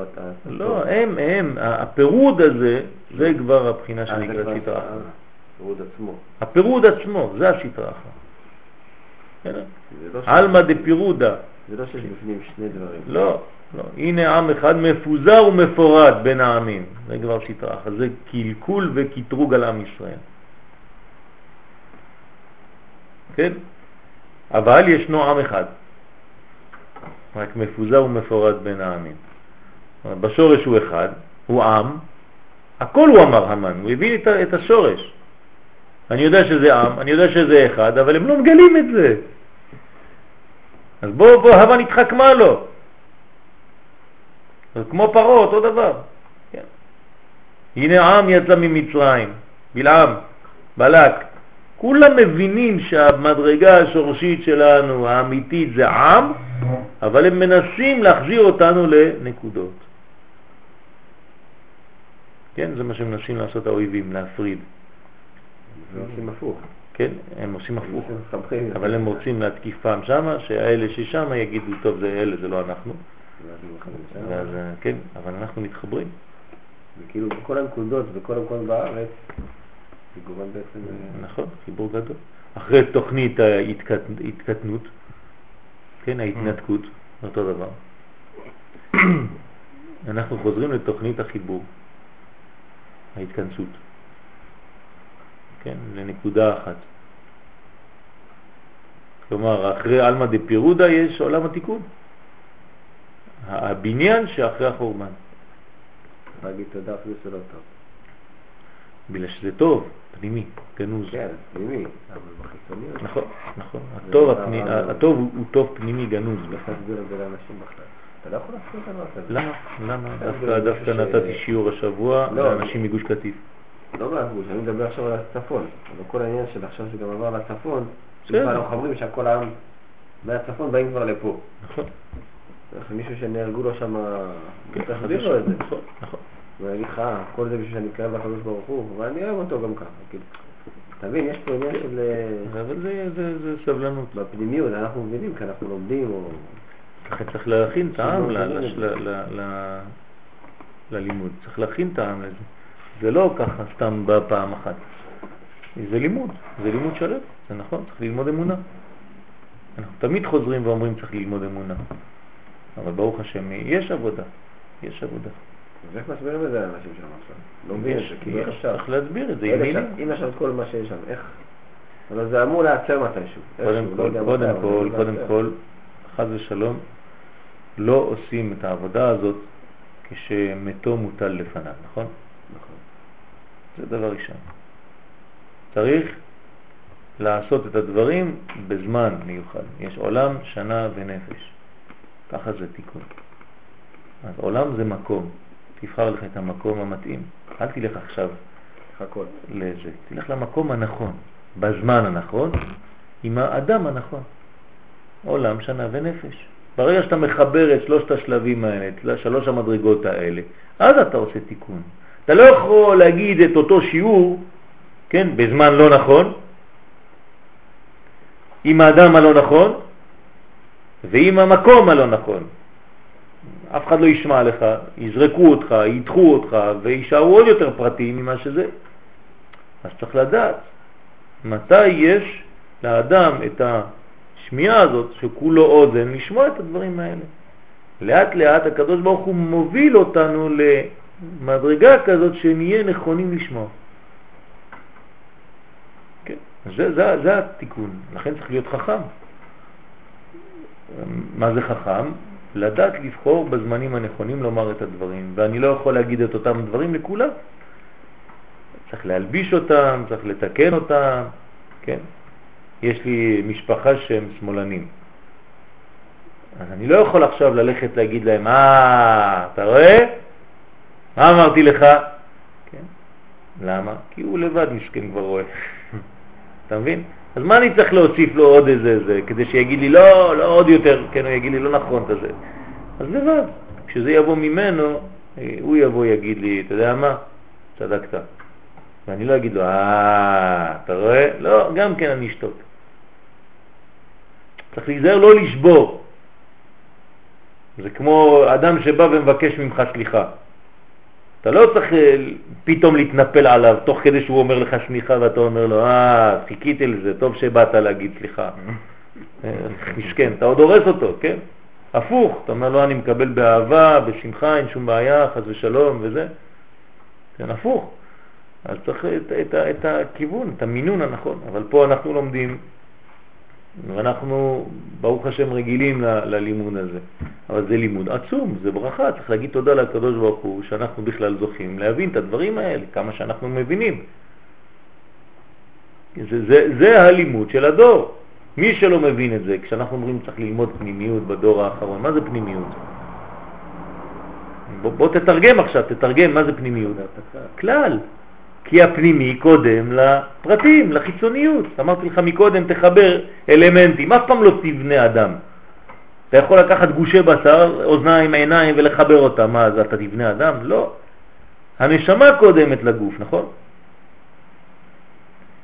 אז הפנימיות קודמת לחיצוניות. אז ללמוד פנימיות זה ללמוד נשמה, דהיינו ללמוד כלל. אתה שומע מה זה אומר? ללמוד פנימיות התורה זה ללמוד כלל ישראל. זה הסוד, זה צריך להקליט את זה, זה העניין. זה לא סתם לפתוח עוד איזה דף של זוהר ולדעת איך אה, זון עומדים או, או עתיק ונוקבה. או מה אני מכוון כשאני אומר ברוך אתה. לא, זה לא העניין. זה כל האלמנטים האלה, זה רק כדי שתחזור למדרגה הזאת שנקראת כלל, שתבין את כל התהליך שאתה אומר. שלא יהיה לך איזה אותיות, אותיות, אותיות, אותיות, אלא תדע שכל זה מנגנון אחד שלם. לומדים את זה כן. כדי להגיע גם לכלל. זה מה שאני אומר. אתה חייב. להכיר את כל הפרטים כדי להגיע גם לכלל. לא, אם לא תלמד את זה, איך תדע את זה? לא, אם לא היינו לומדים לא, את זה, איך היינו לא? לא, הפוך, הפוך. איך היינו מגיעים לכלל אם לא היינו לומדים את זה לא שאתה לומד, הפנימיות? זה מה שאני אומר. זה כל זה. זה מה שאני אומר. אתה לא צריך ללמוד את הפרטים כדי להגיע לכלל, אתה צריך לדעת שיש כלל, ואז לדעת מה יוצא ממנו. עוד פעם, אל תשכח. כלל הוא פרט הוא כלל, לא אומרים לך פרט הוא כלל הוא כלל. אבל אתה יודע שיש, נכון, אתה חייב לדעת. אתה יודע שיש כלל, ואתה מחפש בכל רגע לגלות אותו. זה העניין. לא להישאר בפרטים, בפרטים, בפרטים, במכלול הפרטים האינסופי, כי זה בלי סוף הפרטים. כן? ואתה אף פעם לא נגעת בנקודה המרכזית שמחברת את הכל. אתה לא יודע מה זה, כן. אז, אז מה עשה בעצם הנוצרי? אז הוא לקח הוא פרטים לקח- פרטים. אבל הוא רצה את הפרטים כדי להפוך אותם לאחד, לא? זה הפוך. כלומר, הוא כאילו בונה הוא מפרטים, רצה אהבת אה, החבר. כן, לא, זה קרה בעצם אחרי 100 שנה אחרי רב שהקימו את הזה. 400 אבל הוא בעצם שנה. רצה לקחת את ה... את כל, ה... את כל הפרטים ולהפוך אותם לאחד ואהבה, אחדות. כן. הוא פשוט נכנס יותר מדי לאחדות. לא, הוא לקח פרטים כדי לבנות כלל. אין דבר כזה. אי אפשר לבנות כלל מפרטים. הוא בטח ידע שיש בתוך זה כלל גם כן. הוא ידע, אה, הוא הלך ש- לאסוף את הפרטים כדי להגיע לכלל. לגלות כלל. לגלות את הכלל. נכון, אבל זה עיוות, הוא עשה עיוות בגלל שזה אפילו לא הוא, כן, כל מי שבא. לא, זה מי שאחריו, אז איך כן. בעצם... אז לא התיקון הזה זה עם ישראל. להבין איך... הוא עשה שם אהבה. איך הגיע אליו עכשיו? כן, אהבה נפולה. כן, איך... הוא ניסה לעשות דבר טוב לפי מה ש... בוודאי. כתוב שהדרך לגיהנום רצופה מכוונות טובות. כן, כל- כולם רוצים לעשות טוב. מה, לך תשאל את נסראללה עכשיו, יימח שמו וזכרו, מה הוא רוצה לעשות? טוב, טוב לעם שלו. לא, לעולם. על העולם. בטח, הוא אומר אם האסלאם ישלוט בעולם, מבחינתו הוא, זה ביאת המשיח. בורק, אני ורוכב על בורק. ככה אמר? מה זה ככה? זה החמור שלהם, זה סוס של מוחמד. כן. אבל זה, זה, זה, זה, כל אחד חושב שהוא עושה טוב. לך תשאל את אה, זה שמסתתר בחורים שם, בסדקים. ביאור חמץ, איך קוראים לו? בלל. בן לאדן, כן, בחורים ובסדקים, נכון? לא מוצאים אותו. יצר הרע נמצא בחורים. נו, אז מה? תשאל אותו, הוא אומר, לא, אני רוצה להציל את העולם מהשטן הגדול ומהשטן הקטן. דהיינו, אמריקה וישראל, חז ושלום, מבחינתו, גם הוא רוצה טוב. אז לא בגלל שאתה רוצה טוב, שאתה עושה טוב. כן, הרבה אנשים אומרים שהם רוצים טוב. כן, בערבית יש ביטוי, משא בוסו עמהו. הלך לנשק אותה, עיוור אותה. לפעמים אתה מתלהב כל כך כדי לנשק מישהו שלא ראית מזמן, אתה מכניס לו את הפה בעין, מסכן, הרסת לו את העין. אתה בעצם לא יודע מה אתה עושה טוב או לא טוב. כי מבחינתו זה טוב. מבחינת ההוא שם, זה הם רוצים להציל את העם שלהם. נכון. מבחינתנו, אז מי צודק? אז זהו, זה, זה העניין. צריך לדעת שבעצם, כן, מי שנשאר, מי שעקבי, הוא בעצם מגלה את הקודש. מצאתי אה, חידוש אתמול, ברוך השם כתבתי שיעור, עלה לי חידוש בלי עין הרע, לא יודע מאיפה יצא לי, כן, על, על, על, על החורבן ועל הבניין. זה בדיוק העניין. כתבתי שיעור על, ה, על, על פסוק מדניאל י"ב שם. יש פסוק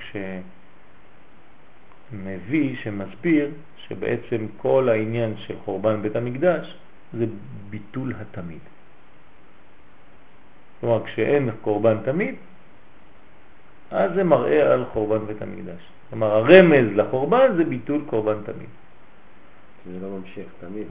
אז, זה מה. שהעלו להם שם, הזקן יצא להם את כן. קורבן התמיד. כן. אז מה זה? בסדר, אתה אומר את זה, אז בסדר, אז ביטלו את קורבן התמיד. אז פיתחתי את הרעיון. ופתאום הבנתי, בסייעתא דשמיא, שלבטל את התמיד זה לבטל את העקבי, לבטל את האינסופי. שאף פעם לא נגמר, את ההמשכיות. זה נקרא ביטול התמיד. תכניס גם שם את הזקן הזה שהציע שם, כן. את התמיד שם. כן, אז אז זה, בעצם כתוב בעצם את הרצף של כל ה... נכון, אז זה, זה הסוד.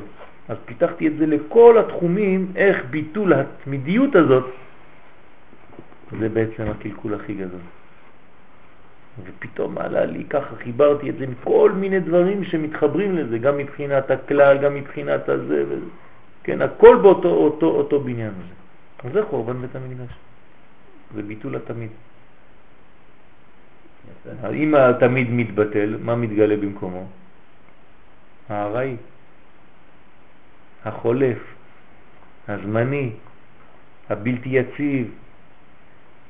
אה, יום אחד ככה, יום אחד, הפרטים. כן, עוד נקודה, עוד נקודה, אין, אין רצף, אין כלל, אין כלום. זה כל הסוד של החורבן. מעניין איך מגיעים בסוף שבסוף אדום תהיה נגדנו.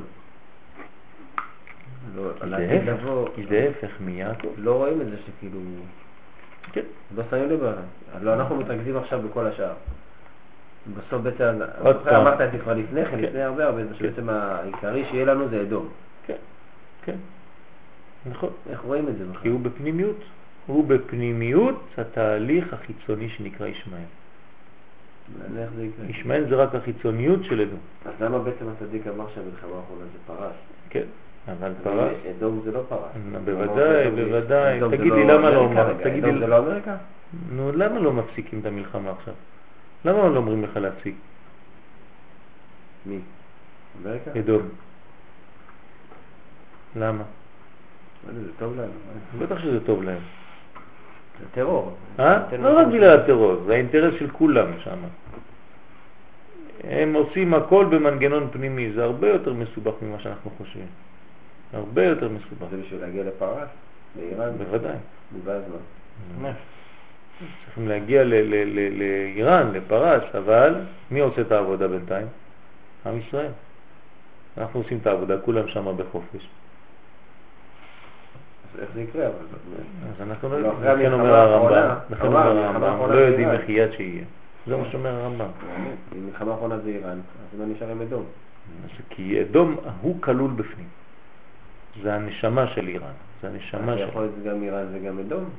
זה הנשמה הפנימית, כן, מי שמחזק זה האדומים. אדום זה לאו דווקא אמריקה. כבר לא אמריקה אדום. לא יודעים, לא יודעים מה זה, איך זה עובד בעולם, איך זה מתלבש.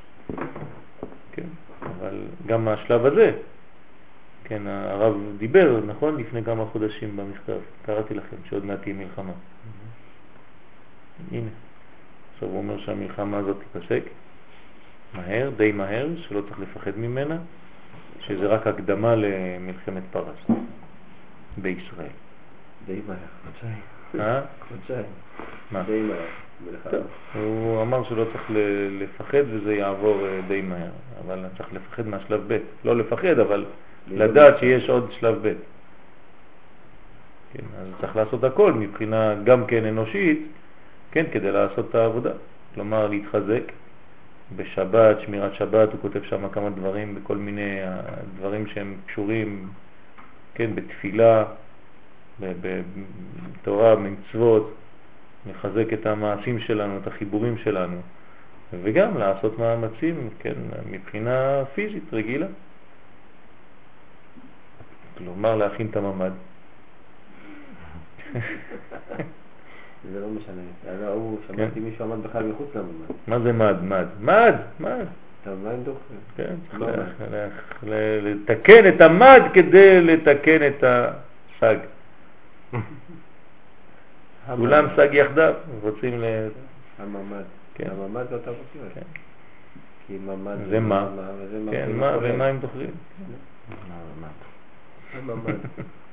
אולי מסתכל את הממ"ד. אז זה, זה השלב הראשון. אז לפני התגלות בחינת הזכר, שהוא מה? אז היו רק נקודות סג.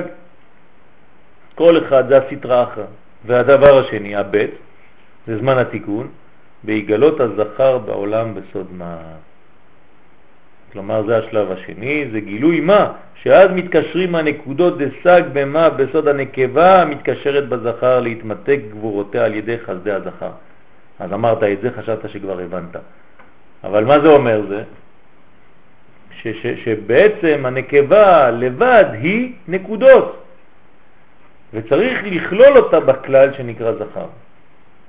אז בקבלה אנחנו אומרים שהנוגבה צריכה להיות דבוקה לזה. צריך להבין מה זה אומר, לא רק מילים להגיד ולשחזר מילים שאנחנו שומעים, אלא לחבר, כן, לגלות את הדבק הכולל, המשותף, בתוך הפרטים. אם זה לא דבר שאתה מסוגל לתרגם אותו בחיים שלך, אז מה אתה לומד?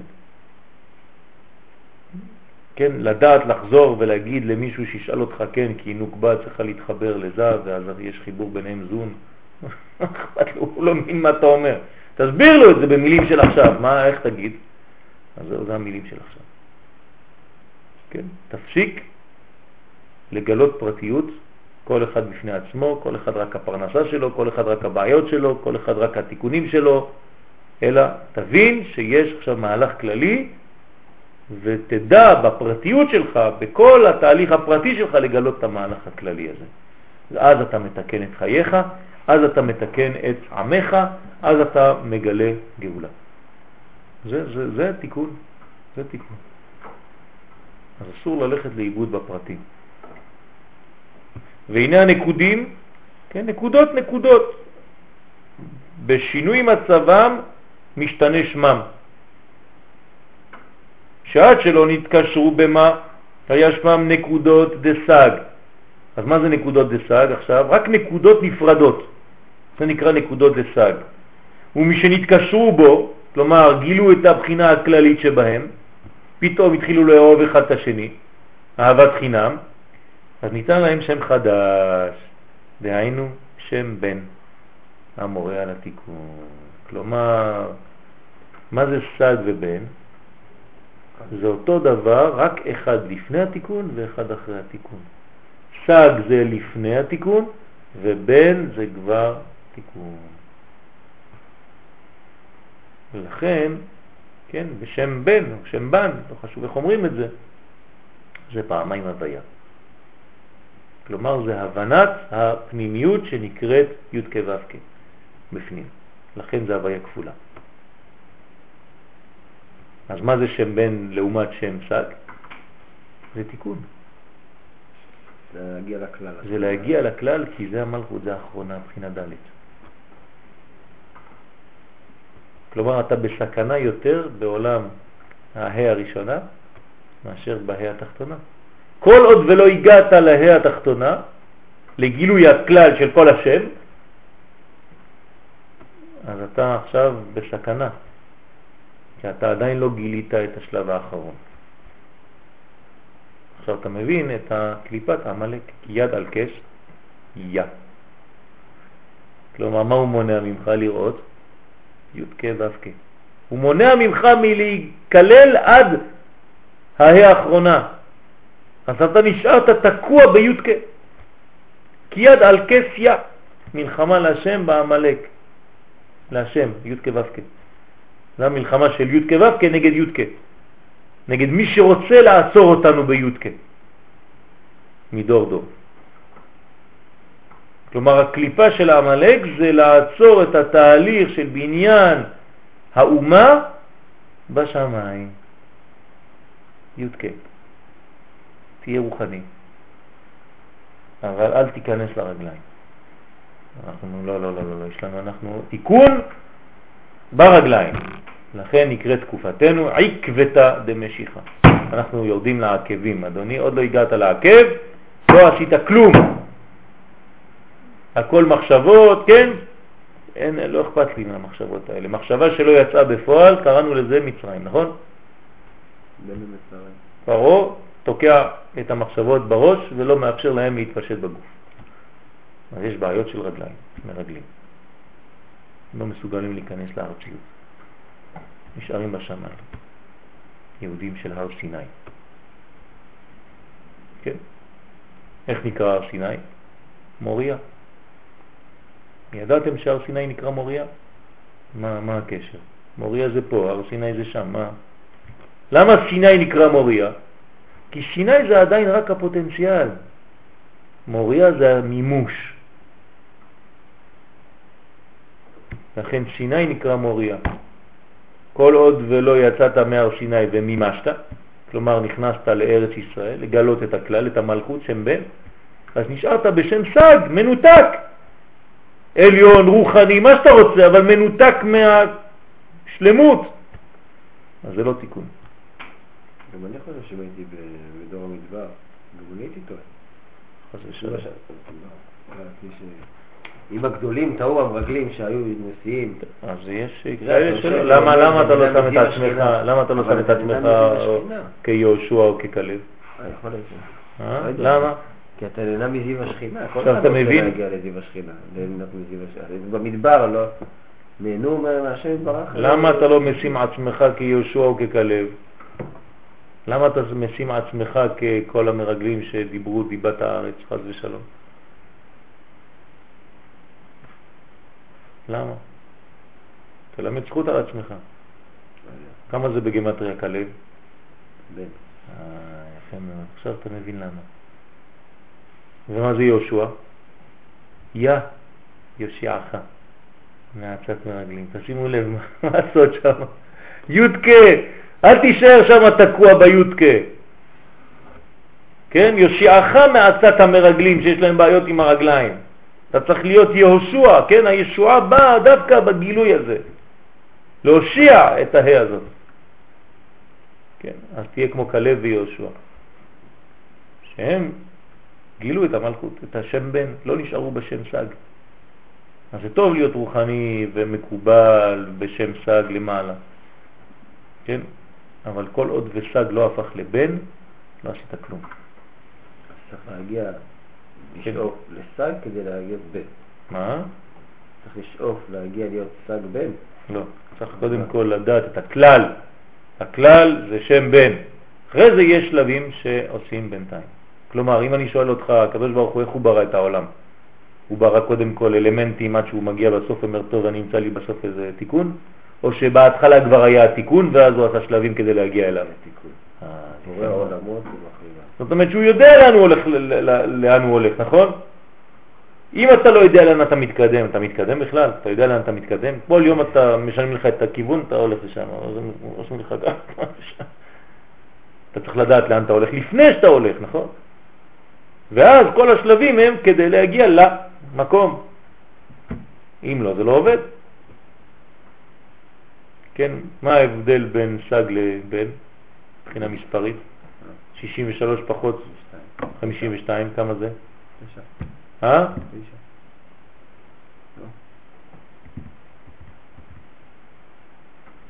כן או לא? 11. 11. מה זה 11? זה כל התיקון שלנו, ו' כ', ו' כ', עוד פעם, תראה איזה סוד, תראה איזה סוד יש פה. אל תישאר בי' כ', תוסיף את הו' כ' בגמטריה 11, אם לא חז ושלום זה י"א ארורים. אז תביא את סממני הקטורת, י"א סממנים של הקטורת, מה זה קטורת? קישור. קישור. תקליט. כי אם אתה לא מבין את הקישור של הכל, אתה נשאר, חז ושלום, אתה נפלת בקליפתו של עמלק שמנתק אותך. לא הגעת לביום ההוא יהיה השם אחד ושמו אחד. ואנחנו כן רוצים להגיע לביום ההוא יהיה השם אחד ושמו אחד, כלומר שלמות השם, י' כ' ו' כ', שהסג יופיע בבן, על ידי הוו המחברת שזה שם מה. ואז מתגלה השם בשלמותו י' כ' ו' כ'. אז לכן שם בן מורה על התיקון. ידעת את זה או לא ידעת את זה? מה ההבדל בין בן לשג? לא. אתה רואה כמה זה חשוב? כל דבר זה חידושים. חשוב מאוד לדעת את זה, חשוב מאוד. והרי שעולם הנקודים אין לו מציאות קבועה. למה אין לו מציאות קבועה? יפה מאוד. כל מה שמפוזר בנקודות זה בכלל לא קבוע, זה ההפך מהקביעות. ההפך מקורבן תמיד. זה כל, כל יום מה שבא, כן, בא לי. ולא שימש אלא עד זמן התיקון, כלומר יש לו סוף, יש לה קלקול סוף, שנאמר, ואיוב קץ שם לחושך. זה רק מעבר, אל תתייאש ואל תתחבר לנקודות האלה החולפות, לאופנות, אלא תתחבר למה שקבוע, ליעקב, לעקבי, שכיוון שנתגלה מה החדש, זה נקרא מה החדש. הוא פתח בתיקון הנקודים ובירורם, כן? מיד נשתנה מציאות הנקודים דסג, כן? אז המה תיקן את הסג הזה, ומה עשה לו? כן, הפך אותו לבן. כי נתחברו בחינות ממנו בסוד נוקבין במה. כלומר, עשה חיבור זכר ונקבה, הביא דבק בין כל הנפרדים האלה, ומשם והלאה אין שם נקודים דסג נקרא עליהם עוד אלא שם בן נוקבין דמה מהו בן. זה מראה על עדיין שאין שלמות, כן? אתה מבין מה השאלה? זאת לאה. אה, נכון. לאה זה דור המדבר. אז למה להגיד תיקון רחל זה תיקון לאה? תיקון רחל זה הכלל. עוד פעם, אני אומר לך שהכלל קודם לפרטים. תדע לאן אתה הולך לפני. מי זה עיקר הבית? רחל. עקרת הבית. וכללות שניהם, מה הוא בן? נקרא בשם אצילות. זה אצילות. זה אצילות. ותבין מזה שעולם הנקודים ועולם האצילות אין להם מציאות יחד זה בצד זה. זה הפך אחד מהשני. כמו אביע או כמו אצילות ועקודים. שמתוך הנקודים נבנית האצילות על ידי מה החדש, שהוא סוד התורה המתקנת, או בלשון הרב צבי יהודה, זצ"ל התורה הגואלת. אם אתה לא מבין את הכלל הזה, חבל על הלימוד. מבוא שערים. היחס שבין עולם הנקודים לעולם האצילות. זה, תדעו לכם, זה לימוד יסודי, בסיסי. בלי הלימוד הזה אי אפשר לדעת לאן מתקדמים. זה מדויק. יש הבנה כוללת של הדברים, כמה שניתן. אבל בלי הלימוד הזה, הכולל הזה, אי אפשר להתקדם בפרטים, פרטים, פרטים, פרטים. זה הוא לקח מעץ חיים כל זה? מכל מיני מקומות והוא, והוא תרגם לנו, כן, כן, כן, כן, כן. גם הרשש עשה ככה? זה, זה סגנונות, כן, כל אחד בדיבור שלו, מה, ש, מה שטוב ברמח"ל, שהוא יורד לרמה שאפשר להבין אותו בצורה שמתייחסת בעצם לעם. כן. בגלל, בגלל, בגלל, בגלל שזה, זה, אם, אם יש לך מתקפה נגד דבר, זה בגלל שהדבר הזה עושה תיקון. הרשש היה לפני הרמח"ל או אחרי? לא, הרשש זה לפני 200 שנה, הרמח"ל זה לפני קצת, קצת לפני. כן. כן, אז זה תיקון גדול מאוד, תיקון גדול מאוד. כן, הרמח"ל כתב 70 תיקונים, כמו רבי שמעון בר יוחאי. מה ההבדל? שרבי שמעון בר יוחאי כתב מעשה בראשית, על מעשה בראשית, והוא אומר שהוא כתב על מעשה מרכבה. כלומר, מגיע לשם בן. כלומר, תיקון, סיום. הפותח והחותם. משה רבנו ומלך המשיח, גאולה אחת. כן? איפה למדנו את זה? בסמינר על הגאולה. שהגאולה היא גאולה אחת. התחילה ביציאת מצרים ועוד לא מסתיימה. וזה גאולה אחת, אל תתבלבל. יש שם אחד שהתחיל ואחד שיסיים עוד מעט. אבל זה אחד. תהליך אחד, אם לא, אז אתה מתבלבל, אתה לא יודע כבר מה קורה לנו, כן? קורה. תלמד לקרוא את ההיסטוריה ברצף. תלמד לראות את התהליכים ברצף. אל תתייחס לנקודה. אתה הולך לאיבוד בשם סג. תגיע לשם בן, שמה שהיה בשורש מופיע בתוצאה, פעמיים י' כו' שם בן.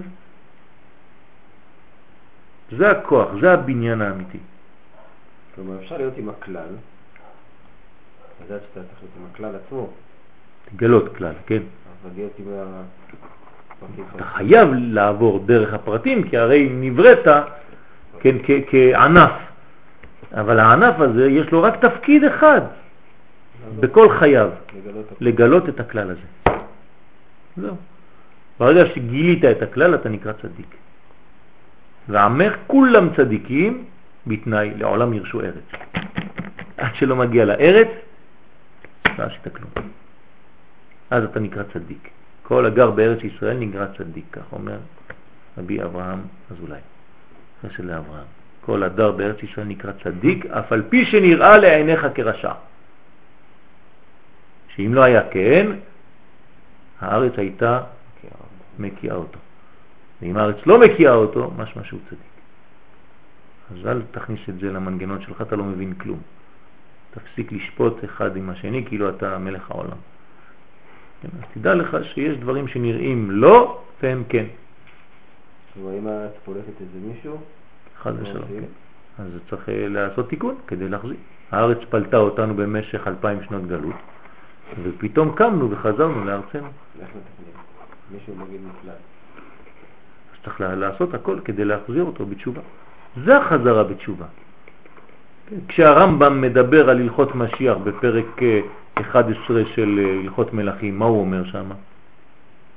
כן, המלך המשיח עתיד להחזיר, כן, מלכות דוד, כן, ליושנה, לממשלה ראשונה וכו' וכו', בונה נננה, נננה, נננה, וכי כל מי שלא מאמין בביאתו וכופר נננה, לא בשאר הנביאים הוא כופר, אלא בתורה כולה ובמשה רבנו ותתתת. ואז נו בסדר, יפה, טוב מאוד. נו אז מה? הוא אומר לך, לא, לא, אבל יש לי ראייה שנאמר, איזה ראייה הוא מביא?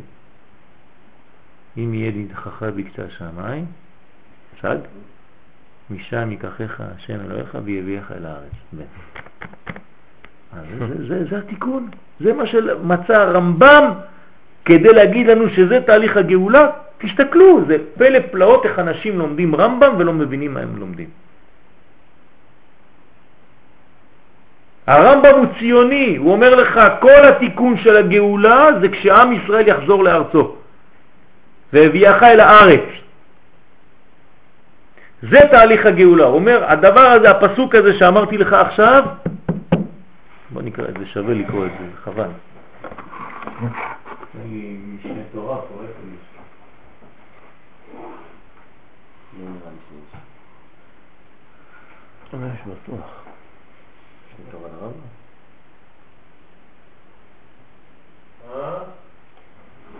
לא נראה לי שיש בבית כנסת. למה אין? אם אין בבית כנסת פה צריך ללכת לקנות את זה היום.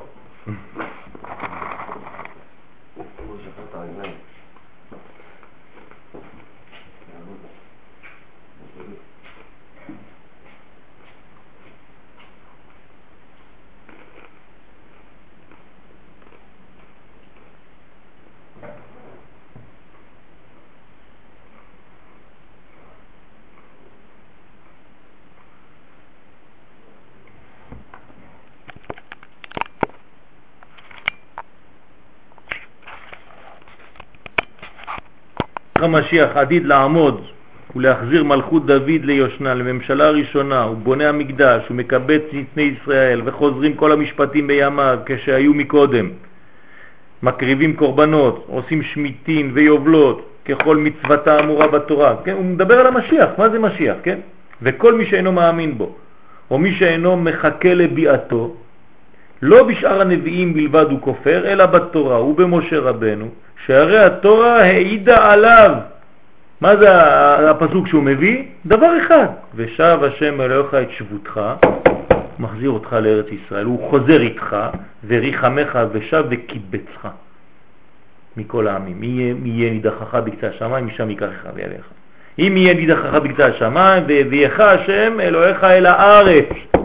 דברים למד. ואלו הדברים המפורשים בתורה, מה שהבאתי לך עכשיו, הפסוק הזה, כלומר חזרה ועלייה לארץ ישראל, הם כוללים, כוללים כלל, את כל הדברים שנאמרו על ידי כל הנביאים. זה הדבר הכי חשוב, לך תביא אנשים מחוץ לארץ, תחזיר אותם לארץ. זה הגאולה. כן? אף בפרשת בלעם נאמר ושם ניבא בשני המשיחים. משיח הראשון שהוא דוד שהושיע את ישראל מיד צריהם, ומשיח האחרון שעומד מבניו שהוא מושיע את ישראל באחרונה, בן דוד. כן? למה דוד דווקא? דוד זה הבניין של המלכות. והמלכות זה ארץ ישראל, כן? ולכן דווקא דוד. למרות שיש כמה מלכים שגם הם היו יכולים להיות משיחים. לא, אנחנו רוצים משיח שהוא מסוג דוד המלך. וצריך להבין למה מסוג דוד המלך. כן, גם זה חלק מהספר על הגאולה שאני כותב. דווקא מסוגו של דוד המלך, בגלל שדוד המלך הוא גם כן מה? מפקד צבאי. לוחם. לוחם. בטח. רודף אחרי האויבים שלו עד שהוא מוחץ אותם, והוא אומר, אני לא אחזור עד שלא אמחוץ אותם. זה, זה, זה מלך המשיח. מה אתה חושב שיבוא לך אחד שהוא לא דומה? אתה מכניס את המשיח להגדרות שלך. כן, כל אחד מדמיין איזה משיח בכיוון שלו. יבוא לך איזה מפקד אה, צה"ל, אתה תגיד לא, זה לא יכול להיות משיח. מאיפה אתה יודע? מאיפה אתה יודע? אף אחד לא יודע ואסור להגביל את הקדוש ברוך הוא בהנהגתו. אי אפשר לדעת. אתה לא יודע כלום. כמה שיבוא, מחפש. נכון.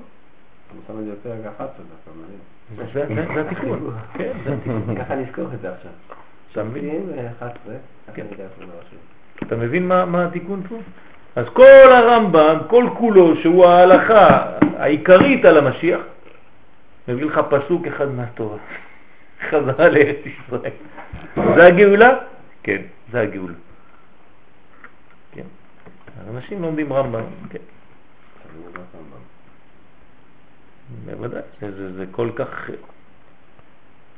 אבל זה הוא התחיל בגלל שהוא ידע פנימיות? לא, אבל כשהוא התחיל במשל זה נכנס לפנימיות. בטח שהוא ידע פנימיות. בטח שהכל שידע. הוא רשם בפנימיות. הכל בוודאי. שזה הכל, הכל בנוי. קודם כל, זה, זה, אם, אם, אין, אם אין פנימיות אין, אין השגה כזאת. אי אפשר להגיע למדרגה כזאת ולומר את הדברים שהוא אמר. זוהר הקדוש מדבר רק על ארץ ישראל, נכון? הזוהר הקדוש כל כולו ארץ ישראל. ופה הוא אומר לך שזה כולל כל התורה, הפסוק הזה. כלומר, אם אתה רוצה עכשיו לסכם את כל התורה כולה, באיזה פסוק הוא סיכם את זה? כל מה שקשור לגאולה, שהרי זה עיקר כל העם ישראל, זה להגיע לגאולה, רק פסוק אחד, ושפחה אל הארץ. אז מה אתה רוצה יותר מזה? הוא אומר, מי שלא מאמין בפסוק הזה, זה, זה הגאולה. תלמד את הפסוק הזה, תלמד את הגאולה. עכשיו, אנחנו מבינים מה זה בקצה השמיים. מה זה קצה השמיים? ייקחך משם והביאך אל הארץ שם בן. אתה רואה איך הפשט והסוד? חייבים ללמוד סוד קודם. זה. בדיוק מה שאומר הגר"א. מי שלא מבין את הסוד, אף פעם לא יבין את הפשט. כי זה הסוד. הפשט זה סוד. הגר"א כותב את זה? כן. איפה הוא כותב? בשידור. שידור שלו, בשידור אה, שלו. שידור הגר"א. כן, שידור הגר"א. כשיבין טוב טוב את הסוד, יוכל להבין קצת אחר כך את הדרש, אחרי זה את הרמזים, ואחר כך יבין את הפשט.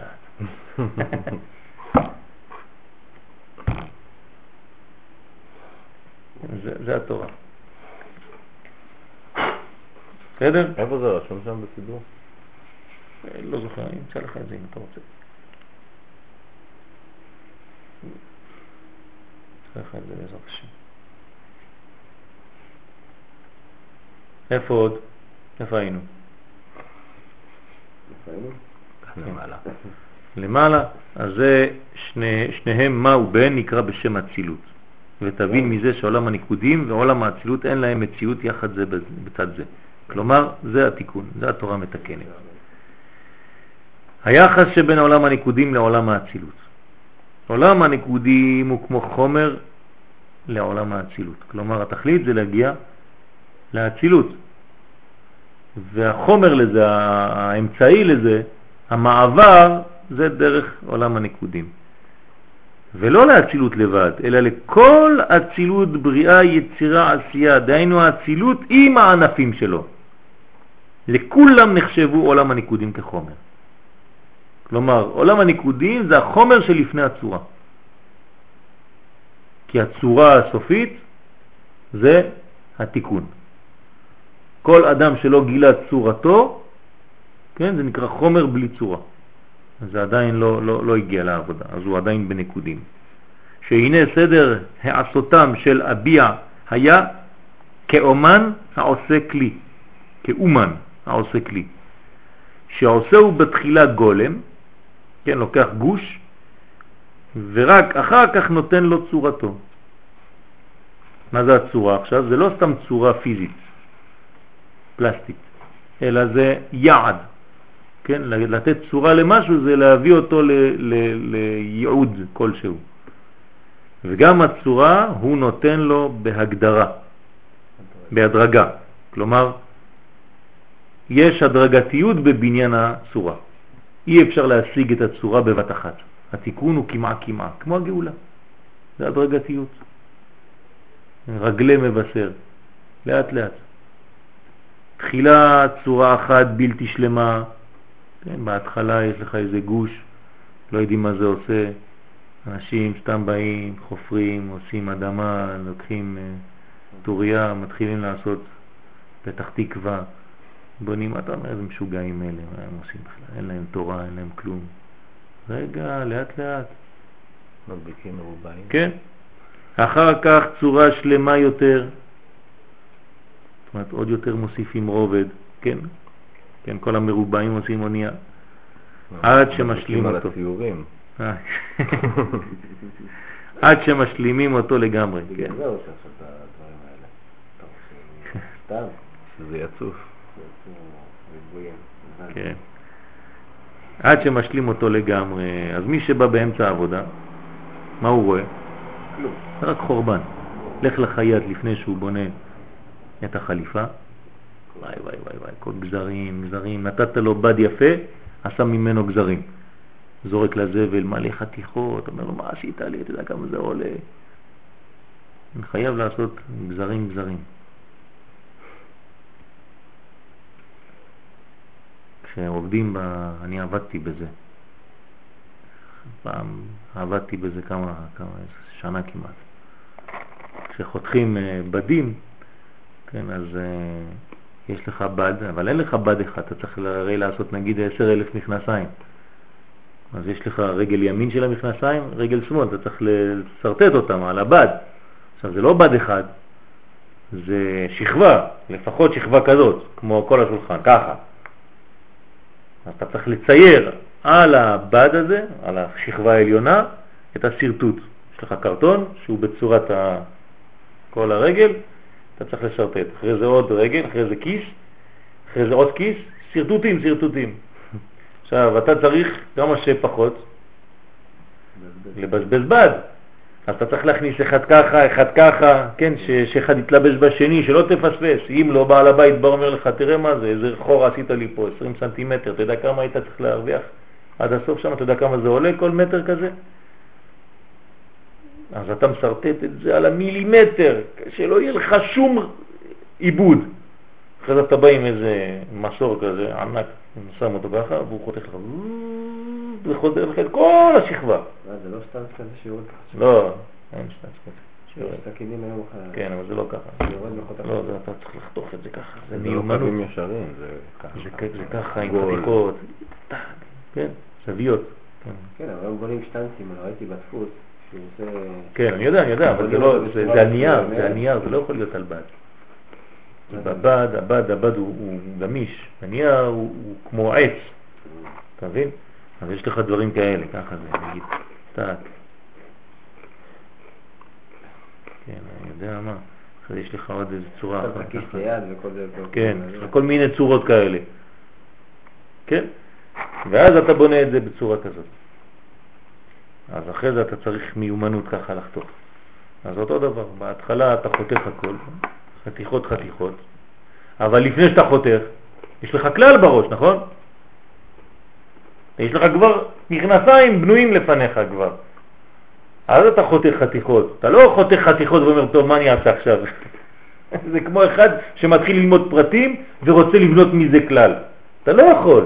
אתה קודם כל הולך מהכלל, אחרי זה אתה אומר, טוב, כדי להגיע לזה אני צריך לעבור דרך החתיכות האלה, הנקודים האלה. אבל כל הנקודים האלה, יש חייט שתופר אותם. זה שם מה החדש. הוא תופר את כל החתיכות האלה ובונה את המספריים, את, את, את, את המכנסיים, בסוף יש לך, כן, אצילות. זה בניית האצילות שלמדנו פעם, שהוא לוקח מפה. בדיוק, בדיוק. לכן. אני מסביר את זה בצורה כזאת, שיהיה פשוט. בסדר? אז עולם הנקודים הוא כמו חומר ללא, לעולם האצילות, וכל השאר אותו דבר. שהנה סדר העשותם של הביע, כן, אני רק חוזר. זה עושה בתחילה גולם, ורק אחרי זה נותן לו צורה לאט לאט כמעה כמעה. כן, בבוא המאציל ברוך הוא להציל אצילות בריאה, יצירה, עשייה. תחילה האציל עולם הנקודים. כלומר, מה הרעיון הראשון? עולם הנקודים? לא. לא. הוא הוא בא לעשות. עולם מתוקן, אבל לפני שהוא עושה את העולם המתוקן, הוא מעביר אותו דרך שלבים של התהוות. אז זה הציל עולם הנקודים שהוא כמו חומר, אבל חומר לא סתם מנותק ממשהו, הוא הולך לכיוון משהו. אבל למה בעצם? אם אתה יכול לראות את דבר מוכן כבר. אם עכשיו בית מוכן. ענינו, כי- כן. ענינו, ענינו על זה כמה וכמה פעמים, לא כמו הייתי- הילד. זה להביא בית מוכן, כמו שגבי יפת הביא בית מוכן. שם הוא תפלק בית מוכן. מה בית מוכן? זה עבודה, זה לא בית מוכן. מוכן שם, אבל אתה מביא אותו. זה אותו דבר, בונים אותו. זה בניין, רק שלא בונים אותו פה, בונים אותו במקום אחר, אבל זה אותו דבר, הוא, הוא נבנה, זה, זה תהליך.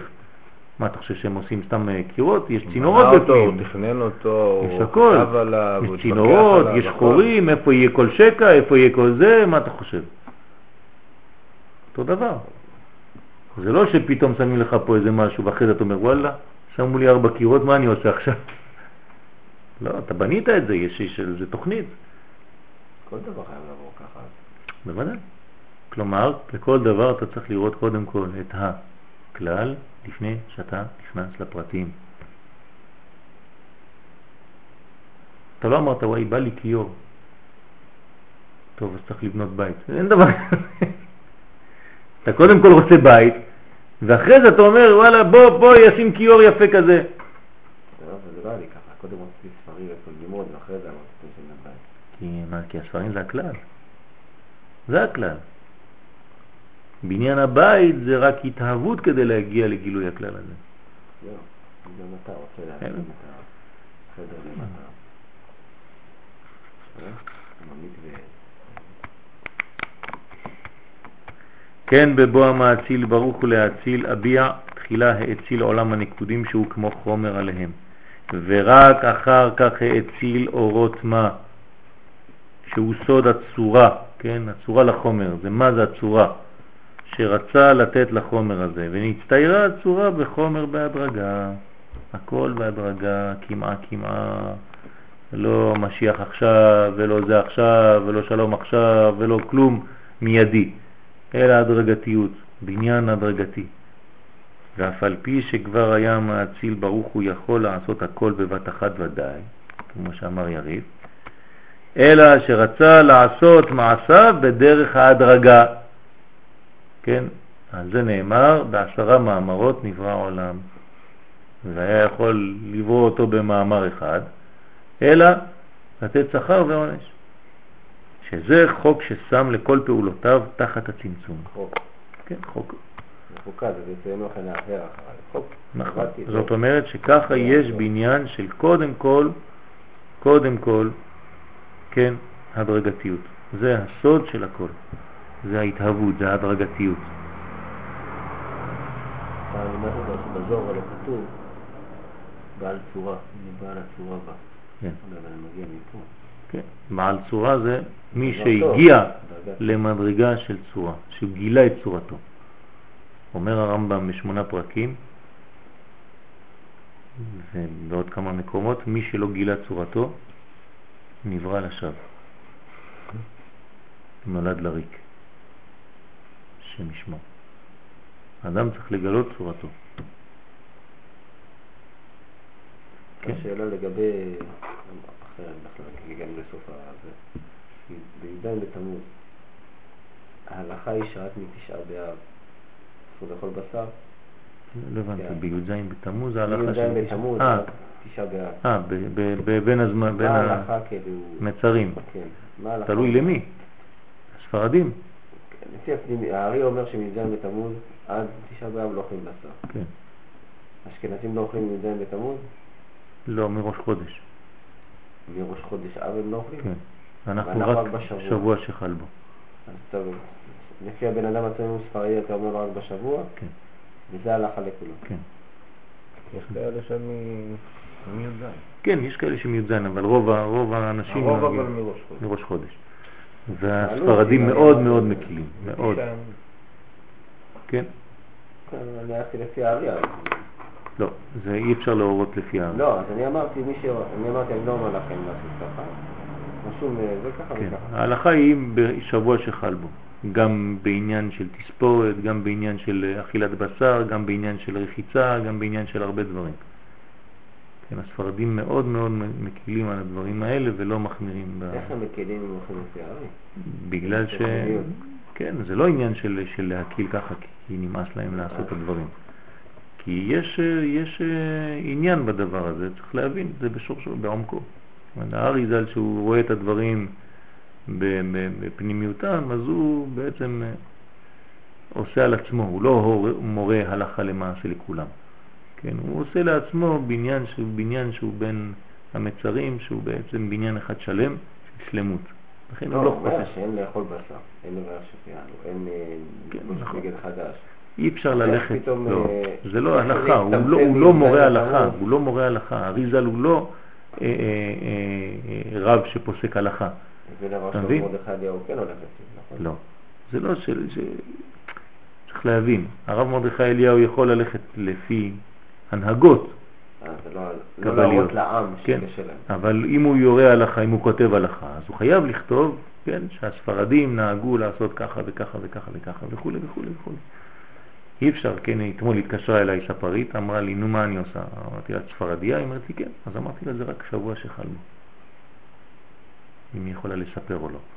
רק שבוע שחל בו תשעה אה, גם היא, היא אסור לה לספר? היא אסור לספר מי שבא? לא, היא מותר לה, אבל היא רצתה להחמיר על עצמה. כן, ולדעת אם מותר לה מה לעשות, מה, ואם האנשים, לא להכשיל לאנשים שחז ושלום היו אמורים לא לעשות, אז לעשות, אז אמרתי לה, כן. אז הרב עובדיה יוסף, שגם הוא הולך לפי הבן איש חי בהרבה פעמים, בהרבה מקומות, הוא פוסק ש... כן, הנחה למעשה, לפי הספרדים יש הרבה הרבה הרבה קולות בדבר הזה. בתספורת כן, כי רבי חיים ויטל, רבי חיים ויטל אומר, כן.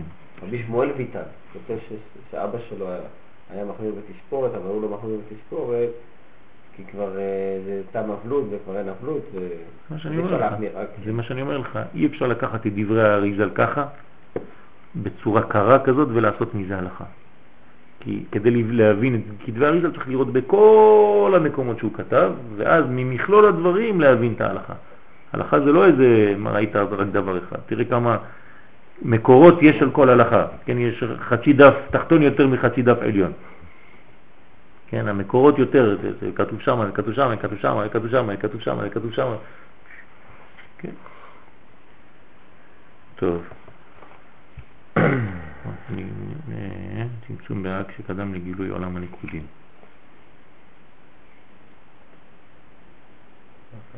מתחילה היה סג הפנימי מתפשט בבחינת הנקודות שבו, בתוך אק מטיבורו ולמטה ועד סוף רגליו. אתם זוכרים את זה, נכון? סג הפנימי מתפשט בחינת הנקודות שבו, בתוך אק. בתוך אק? כן. כלומר, לא בחיצוניות, בתוך אק. מטיבורו ולמטה ועד סוף רגליו. כשהוא יצא, מה אמרנו? שהוא... מקום התפשטותו העיקרי אה, של עולם הניקודים, הוא מחוץ כן. לאט. עד לטבור, פה זה מהטבור עד למטה. לא, בפנים. גם התפשטותו, כן? בהתחלה זה בפנים, זה המקום שלו. כלומר, מה זה אומר?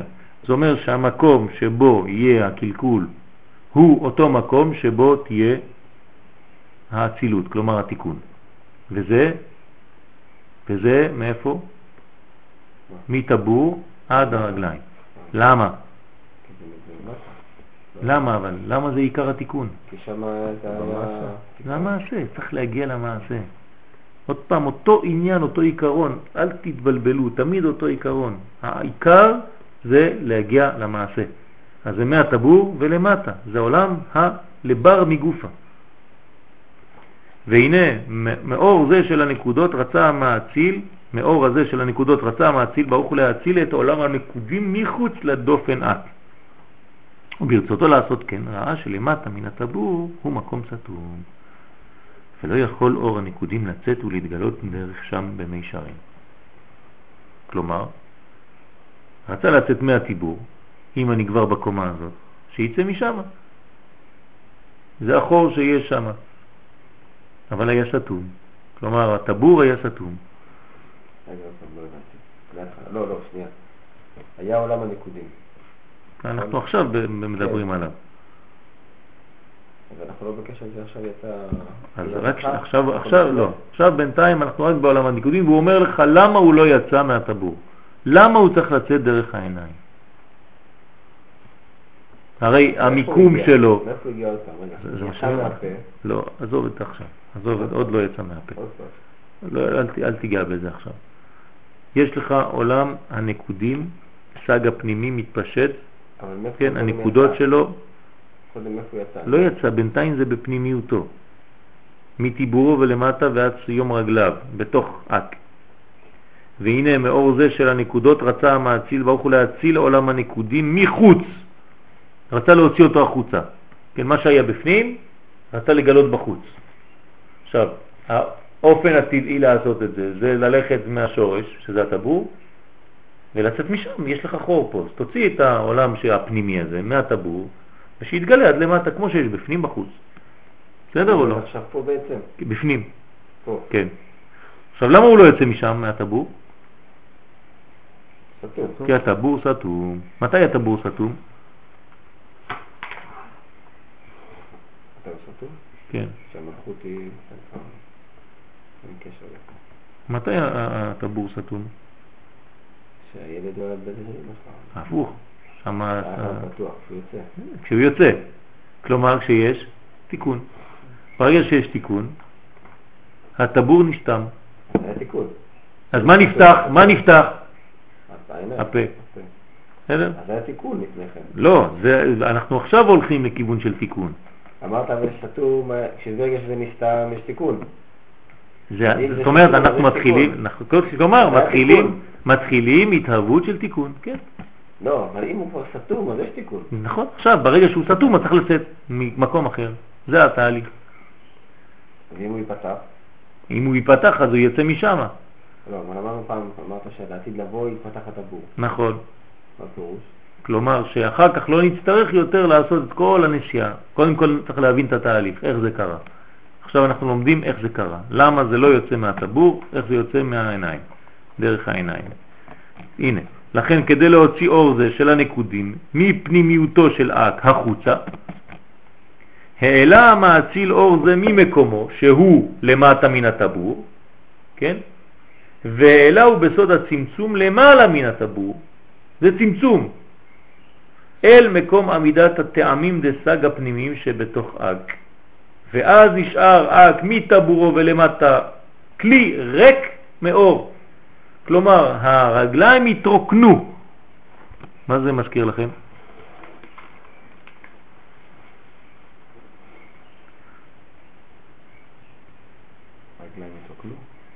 כשהרגליים מתרוקנות, כשאין אור ברגליים, מה קורה? לא, לא הולכים, יושבים.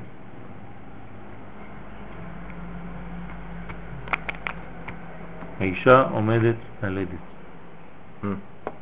קרות. הרגליים שלה קרות. ברגע שהרגליים, אתה נוגע באישה, הרגליים קרות, זה אומר שעוד מעט יוצא התינוק. זה אחד מהסימנים. למה? כי כל האור יצא משם, עלה, מהטבור ולמטה, ולמעלה. כן. כן, בדיוק. אז יש ריבוי אור בבטן, ואז מי שזר נדחה החוצה. זה התינוק, ככה הוא נולד. אז אותו דבר. אם לא היה תינוק, זה יוצא במקום אחר. מה זאת אומרת? כאילו איזושהי... זה מה שקרה פה, שכל האור עלה מהרגליים. עלה מהרגליים. ואז הוציא אותו. בוא נראה, כי לאט לאט, נכון. מהעיניים. ובטיבורו, עכשיו, אם זה עלה למעלה מן הטבור, מה צריך לחשב ולעשות בטיבור? לשים, להכניס? כמו אצל הקוסמים. שמים לך איזה מגירה כזאת, כאילו חותך לך את ה... פרסה. פרסה, ומטיבורו פרס חד פרסה, להבדיל בין מה שלמעלה מטיבורו בין מה שלמטה ממנו. כלומר, ממש הפריד בין החלק התחתון שכולו ריק עכשיו, קר, אין בו אור, לבין החלק העליון שיש בו ריבוי של אור. ומתפשטות הנקודות דסק שצמצם והעלה למעלה מטבורו, כלומר זה נקרא צמצום, כן? לעלות מלמעלה מן הטבור של אק, עלה ויצא אור דרך העיניים. עכשיו מאיפה הוא יצא? אין לו מאיפה לצאת, אז הוא יוצא דרך העיניים. אה? נכון, עכשיו צריך להבין למה דרך העיניים, זו עוד שאלה, אתה צודק. יצא אור דרך העיניים של אק וירדה בחוץ עד סוף רגליו. כלומר, האור של העיניים יצא והלך לעמוד במקום הטבעי שלו. איפה זה המקום הטבעי שלו? מטבור ולמטה. נכון? ונמצא שמה שלא יכול מתחילה לצאת דרך דופן את, כלומר דרך הטבור, הסתום, מחיבור ולמטה, יצא עתה דרך עיניו ונתפשט וירד למקומו מן הטבור ולמטה עד סוף הרגליים, והיינו גוף עולם הניקודים ועיקרו. אז מה קורה בפנים? הוא כנגדו מבפנים, בקע ויצא אור חדש דרך דופן של אק. עכשיו, עכשיו הדופן של אק נפתח ולחוץ והאיר בנקודים המתפשטים בחוץ. כלומר, מה יצא משם עכשיו? ברגע שהכל התפשט ועלה למעלה, עכשיו מבפנים בקע ויצא אור חדש דרך הדופן של האק. והאיר בנקודים. אור חדש זה אינו מאיר בנקודים שבחוץ, שים לב, אלא דרך הפרסה המבדלת ומבחינתה. כלומר, זה גם למעלה מן הפרשה. מה זה אור חדש? אמרתי, ברא אור חדש? כן, כן, כן. לא היה אור ונברא אור חדש. כן, אור חדש, לא, שהתגלה, כן. ולא יוצא מהטבור ולמטה, אלא מהפרסה ולמעלה, אבל הוא מאיר למטה. אז זה לא יצא מהטבור. לא. למעלה מן הטבור. ובעניין זה של האור הפנימי החדש... רגע, אז איך בקר? הכל, לפי מה שאנחנו רואים, זה הערה. הטבור ולמעלה, זה הערה. כתוב פה. נכון, זה הערה. זה נקרא הערה, זה נקרא בקיעה. כן, אבל אם יש מסך, אתה לא יכול להוציא כלום. נכון, אבל יש הערות יוצאות. אפילו שאתה לא רואה. כן, יש הערות יוצאות מהאצבעות שלך. מהבטן, מהכל יוצא. אבל לא רשום פה הערה, זה האור כן. חדש. לא, אור נכון. אבל תראה מה כתוב, כן? אור שמאיר. בעניין זה של האור הפנימי החדש, זה אור פנימי. הוא שהועיל הצמצום שאין ערך בין האור הראשון לנקודות דסג שנתפשט למטה מן הטבור לפני הצמצום ובין האור החדש שיורד לשם אחר הצמצום. אבל מבחינת האור החיצון לנקודים אין הבדל בין לפני הצמצום ובין אחריו. צריך לקרוא את זה עוד פעם. לא. שמעתי. כנגדו, מה כנגדו? כנגד מה? האור חיצוני. גוף עולם הניקודים ועיקרו נתפשט מן הטבור ולמטה, נכון? יצא דרך העיניים. כנגדו מבפנים, בקע ויצא אור חדש דרך הדופן של אק ולחוץ והאיר בנקודים האלה המתפשטים בחוץ. דופן? דופן, דופן, זה דופן. הדפנות, מחיצות של הגוף. אין חור שממנו זה יוצא. נו. זה דופן. כן, יצא. לא, לא, לא. זה נקרא בקיעה, זה לא נקרא יציאה. אז- לפי- מה שהוא אמר פה לפני כן, עם האור שעלה מהרגליים ועלה, יכל לפגוע גם כדרך פה. אם יצא אור חדש, מה הבעיה שיצא גם באותו אור חזק שעלה מהרגליים? זה אור חזק. נכון? למה לא יצא דרך הטבור? למה? לא דרך הטבור. אם הוא בק... לא, זה לא יצא אור חדש דרך הטבור, אמרנו, כן? לא. למעלה. הטבור היה סתום. סתום, אבל האור החדש הזה גם לא יצא דרך הטבור. נכון, הנה, אור חדש אוקיי. זה אינו מאיר בנקודים שבחוץ, אלא דרך הפרסה. יופי, אז מה הבעיה לאותו אורות שעלו מלמעלה? שיצאו גם כן דרך פה. אז למה? למה עכשיו למה זה? צריך לחפש את המקום יציאה? בגלל שזה אור חדש, האור, האור הישן, האור הראשון שיצא, יצא דרך העיניים כי אין לו כוח לבקוע. לא הייתה את הפרסה גם. קודם כל לא הייתה פרסה. הפרסה נעשתה אחרי שהאור עלה. ואז מה קרה? ואז הוא מחפש לו את המקום הכי קל. כן, זה מים לא יצאו ממקום חדש. איפה שיש חור הם ילכו ויצאו משם, נכון? אז האור שיצא ועלה בתחילה, הוא אור שיצא, מצא לו את הפתח העיניים, צריך להבין גם למה, ויצא משם. רגע, העיניים יותר נמוך מהרגליים? נראה, נראה, כן, מבחינה, מבחינה אחת כן. כן. עכשיו, אז מה עם האף? זה עוד משהו אוקיי, אחר. גם אחד, זה הפה. עוד משהו אחר. כשאתה אומר עיניים, אתה אומר בעצם ריחוק בין אור מקיף לבין אור פנימי. כן, תמיד כשיש ריחוק, אתה רואה שיש קרבה יותר ויותר.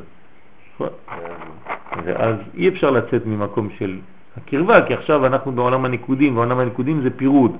הפירוד הולך לחפש לו משהו, מקום שדומה. כלומר שהאור המקיא והאור הפנימי רחוקים אחד מהשני. כשהם מתקרבים אחד לשני זה כבר תיקון. כן, זה כבר אתה מתקרב לעקודים. זה מה שאתה אומר, אתה חושב שזה. יפה, אז לכן שואלים, זו שאלה. אמ- אמרתי לך שזו שאלה טובה, נכון? צריך להבין למה, איך. אז אור חדש זה אינו מאיר בנקודים שבח- שבחוץ, אלא דרך הפרסה המבדלת, הוא מבחינתה, כלומר זה עובר דרך הפרסה. ובעניין זה של האור הפנימי החדש, הוא שהועיל הצמצום שאין ערך בין האור הראשון דנקודות דסג, שנתפשט למטה מן הטבור לפני הצמצום, ובין האור החדש שיורד לשם אחר הצמצום. מה זה אומר?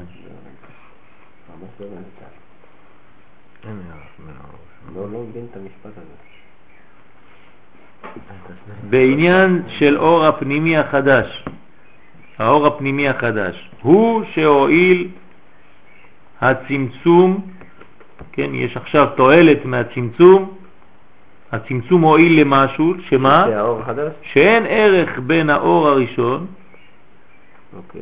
שעלה למעלה ויצא מבחוץ. שנתפשט למטה מן הטבור, כן, לפני הצמצום, אה, לאחר הצמצום. ובין האור החדש שיורד לשם אחרי הצמצום. זה בגלל שעיר האור החדש בזה ש... זאת ברגע אומרת- שזה עלה ויצא, והאור החדש בקע ויצא ופגש את אותו אור, וירדו למטה ביחד? אבל זה פנימי, זה בפנימי, כל זה בפנימי. אבל בבחינת האור החיצון, דנקודים, אין הבדל. כלומר, באור הפנימי יש הבדל רגע. בין לפני לאחרי. אז בעצם מה שקרה זה מה, שאתה, מה שאמרת, בעצם מה שקרה, שמה שעלה, נכון, מה שעלה ויצא דרך העיניים זה אור חיצון, ומה שיצא דרך הבטן זה האור הפנימי, ואז שהם נפגשו זה ככה, או שאני לא מבין? זה, זה מה שהוא אומר? אבל מבחינת האור. החיצון דנקודים, אין הבדל בין לפני הצמצום ובין אחריו. מה זה אומר? שמה שיצא מהעיניים... מה ההבדל הפנימי? ההבדל, בפנימי כן יש הבדל. מה ההבדל? ההבדל שהאור שהיה בנקודות דסג שנתפשט למעלה מן הטבור, לפני הצמצום, זה אור שונה מהאור החדש שיצא ובקע. כן, עובדה שהוא מצליח לבקוע והראשון לא הצליח לבקוע ולצאת. אוקיי. אז יש הבדל באור הפנימי בין המצב לפני הפרסה לבין אחרי הפרסה. אז איך זה בחוץ? לא, אבל לא- בחוץ לא, כן, בבחינת האור החיצון, לנקודים, אין הבדל בין לפני הצמצום ובין אחריו, כי זה בחוץ. אין איזה צמצום או עלייה או ירידה, זה באותו מקום תמיד. אז זה נכון שמעיניים יצא אור חיצון ובבטן יצא אור פנימי? לא, לא. זה אור הפנימי שבוקע החוצה. עוד לא הגענו. לכן הוא יכול להעיר, יש הרבה הרבה מידע. יש עוד הרבה עוד לא, עוד לא גמרנו. לכן הוא יכול להעיר באלה שמתפשטים בחוץ. כן, כי הוא, אח- הוא אחר. נכון. הוא חדש. Mm. סליחה שאומר, לא הבנתי איך יצא אור חדש, ומי מי, יצ- מי יצר אותו? למה אצילי יצר אור חדש? מה זה מה החדש? שמה החדש? מאיפה הוא יוצא? חוץ מזה שאתה יודע שהוא יוצא מהמצח, מה אכפת לי? מה- מה- מאיפה הוא יוצא? אז זה האור החדש. לא יודע. מה זה מה החדש? למה אתה שואל את זה פה ולא על מה החדש? אנחנו פה עכשיו. בסדר, אז לאט לאט. אז אני שואל, לאט האור לאט. החדש הזה, אז עוד פה אז. נראה לאט לאט מאיפה זה בא כל הדברים האלה, כן? זה הרבה, יש לך עוד הרבה הרבה עניינים בנקודים. כל כל הדף הזה עוד לא גמרנו נקודים. אני אזכור לך את האור החדש. בסדר? נכון, בעזרת השם. בסדר? אבל מכיוון שהגענו לזמן, אז נגמור בתיקון, אני רק אקרא לכם חלק מהתיקון. זה תיקון. אה? לא, עשינו תיקון. לא, לא? לא. עכשיו זה עדיין. ניקודים, זה עדיין ניקודים. ותראה שמציאות התיקון, אני קורא לכם מה שאין לכם. ותראה שמציאות התיקון המגיע לנוקבה בזמן התיקון אינו בהופעת אור חדש עליה, אור שלא יצא בעולם התוהו, אלא בהימשך לאור שכבר היה, גם בזמן התוהו, רק שבמציאותו הראשון היה כלול בכלל זה בבחינת תשע מלכויות שבו, ובמציאותו החדש הוא נעזב על ידי זה ונכלל בקומת הנוקבה להשלימה. כלומר, זה לא איזה חידוש שיש מאין, אלא הוא היה, כן? הוא כבר היה במציאותו הראשון, כן, בכלל זה, במלכויות שלו, אבל עכשיו הוא הפך להיות מציאות בפני עצמו. כן, הוא כבר לא תלוי בזה, כן, הוא מתנתק מזה כדי להיות מציאות בפני עצמה ולהתגלות ומשם. וזה הכוח של התיקון. כן, ולכן התיקון הוא בא בעצמאות, דרך עצמאות של האור. האור הופך להיות העצמאי. כן, הוא היה גנוז, כלול במדרגה אחרת, עכשיו הוא הופך להיות מדרגה בפני עצמה, זה נקרא גדלות. ולאט לאט נבין בעזרת השם את התהליכים.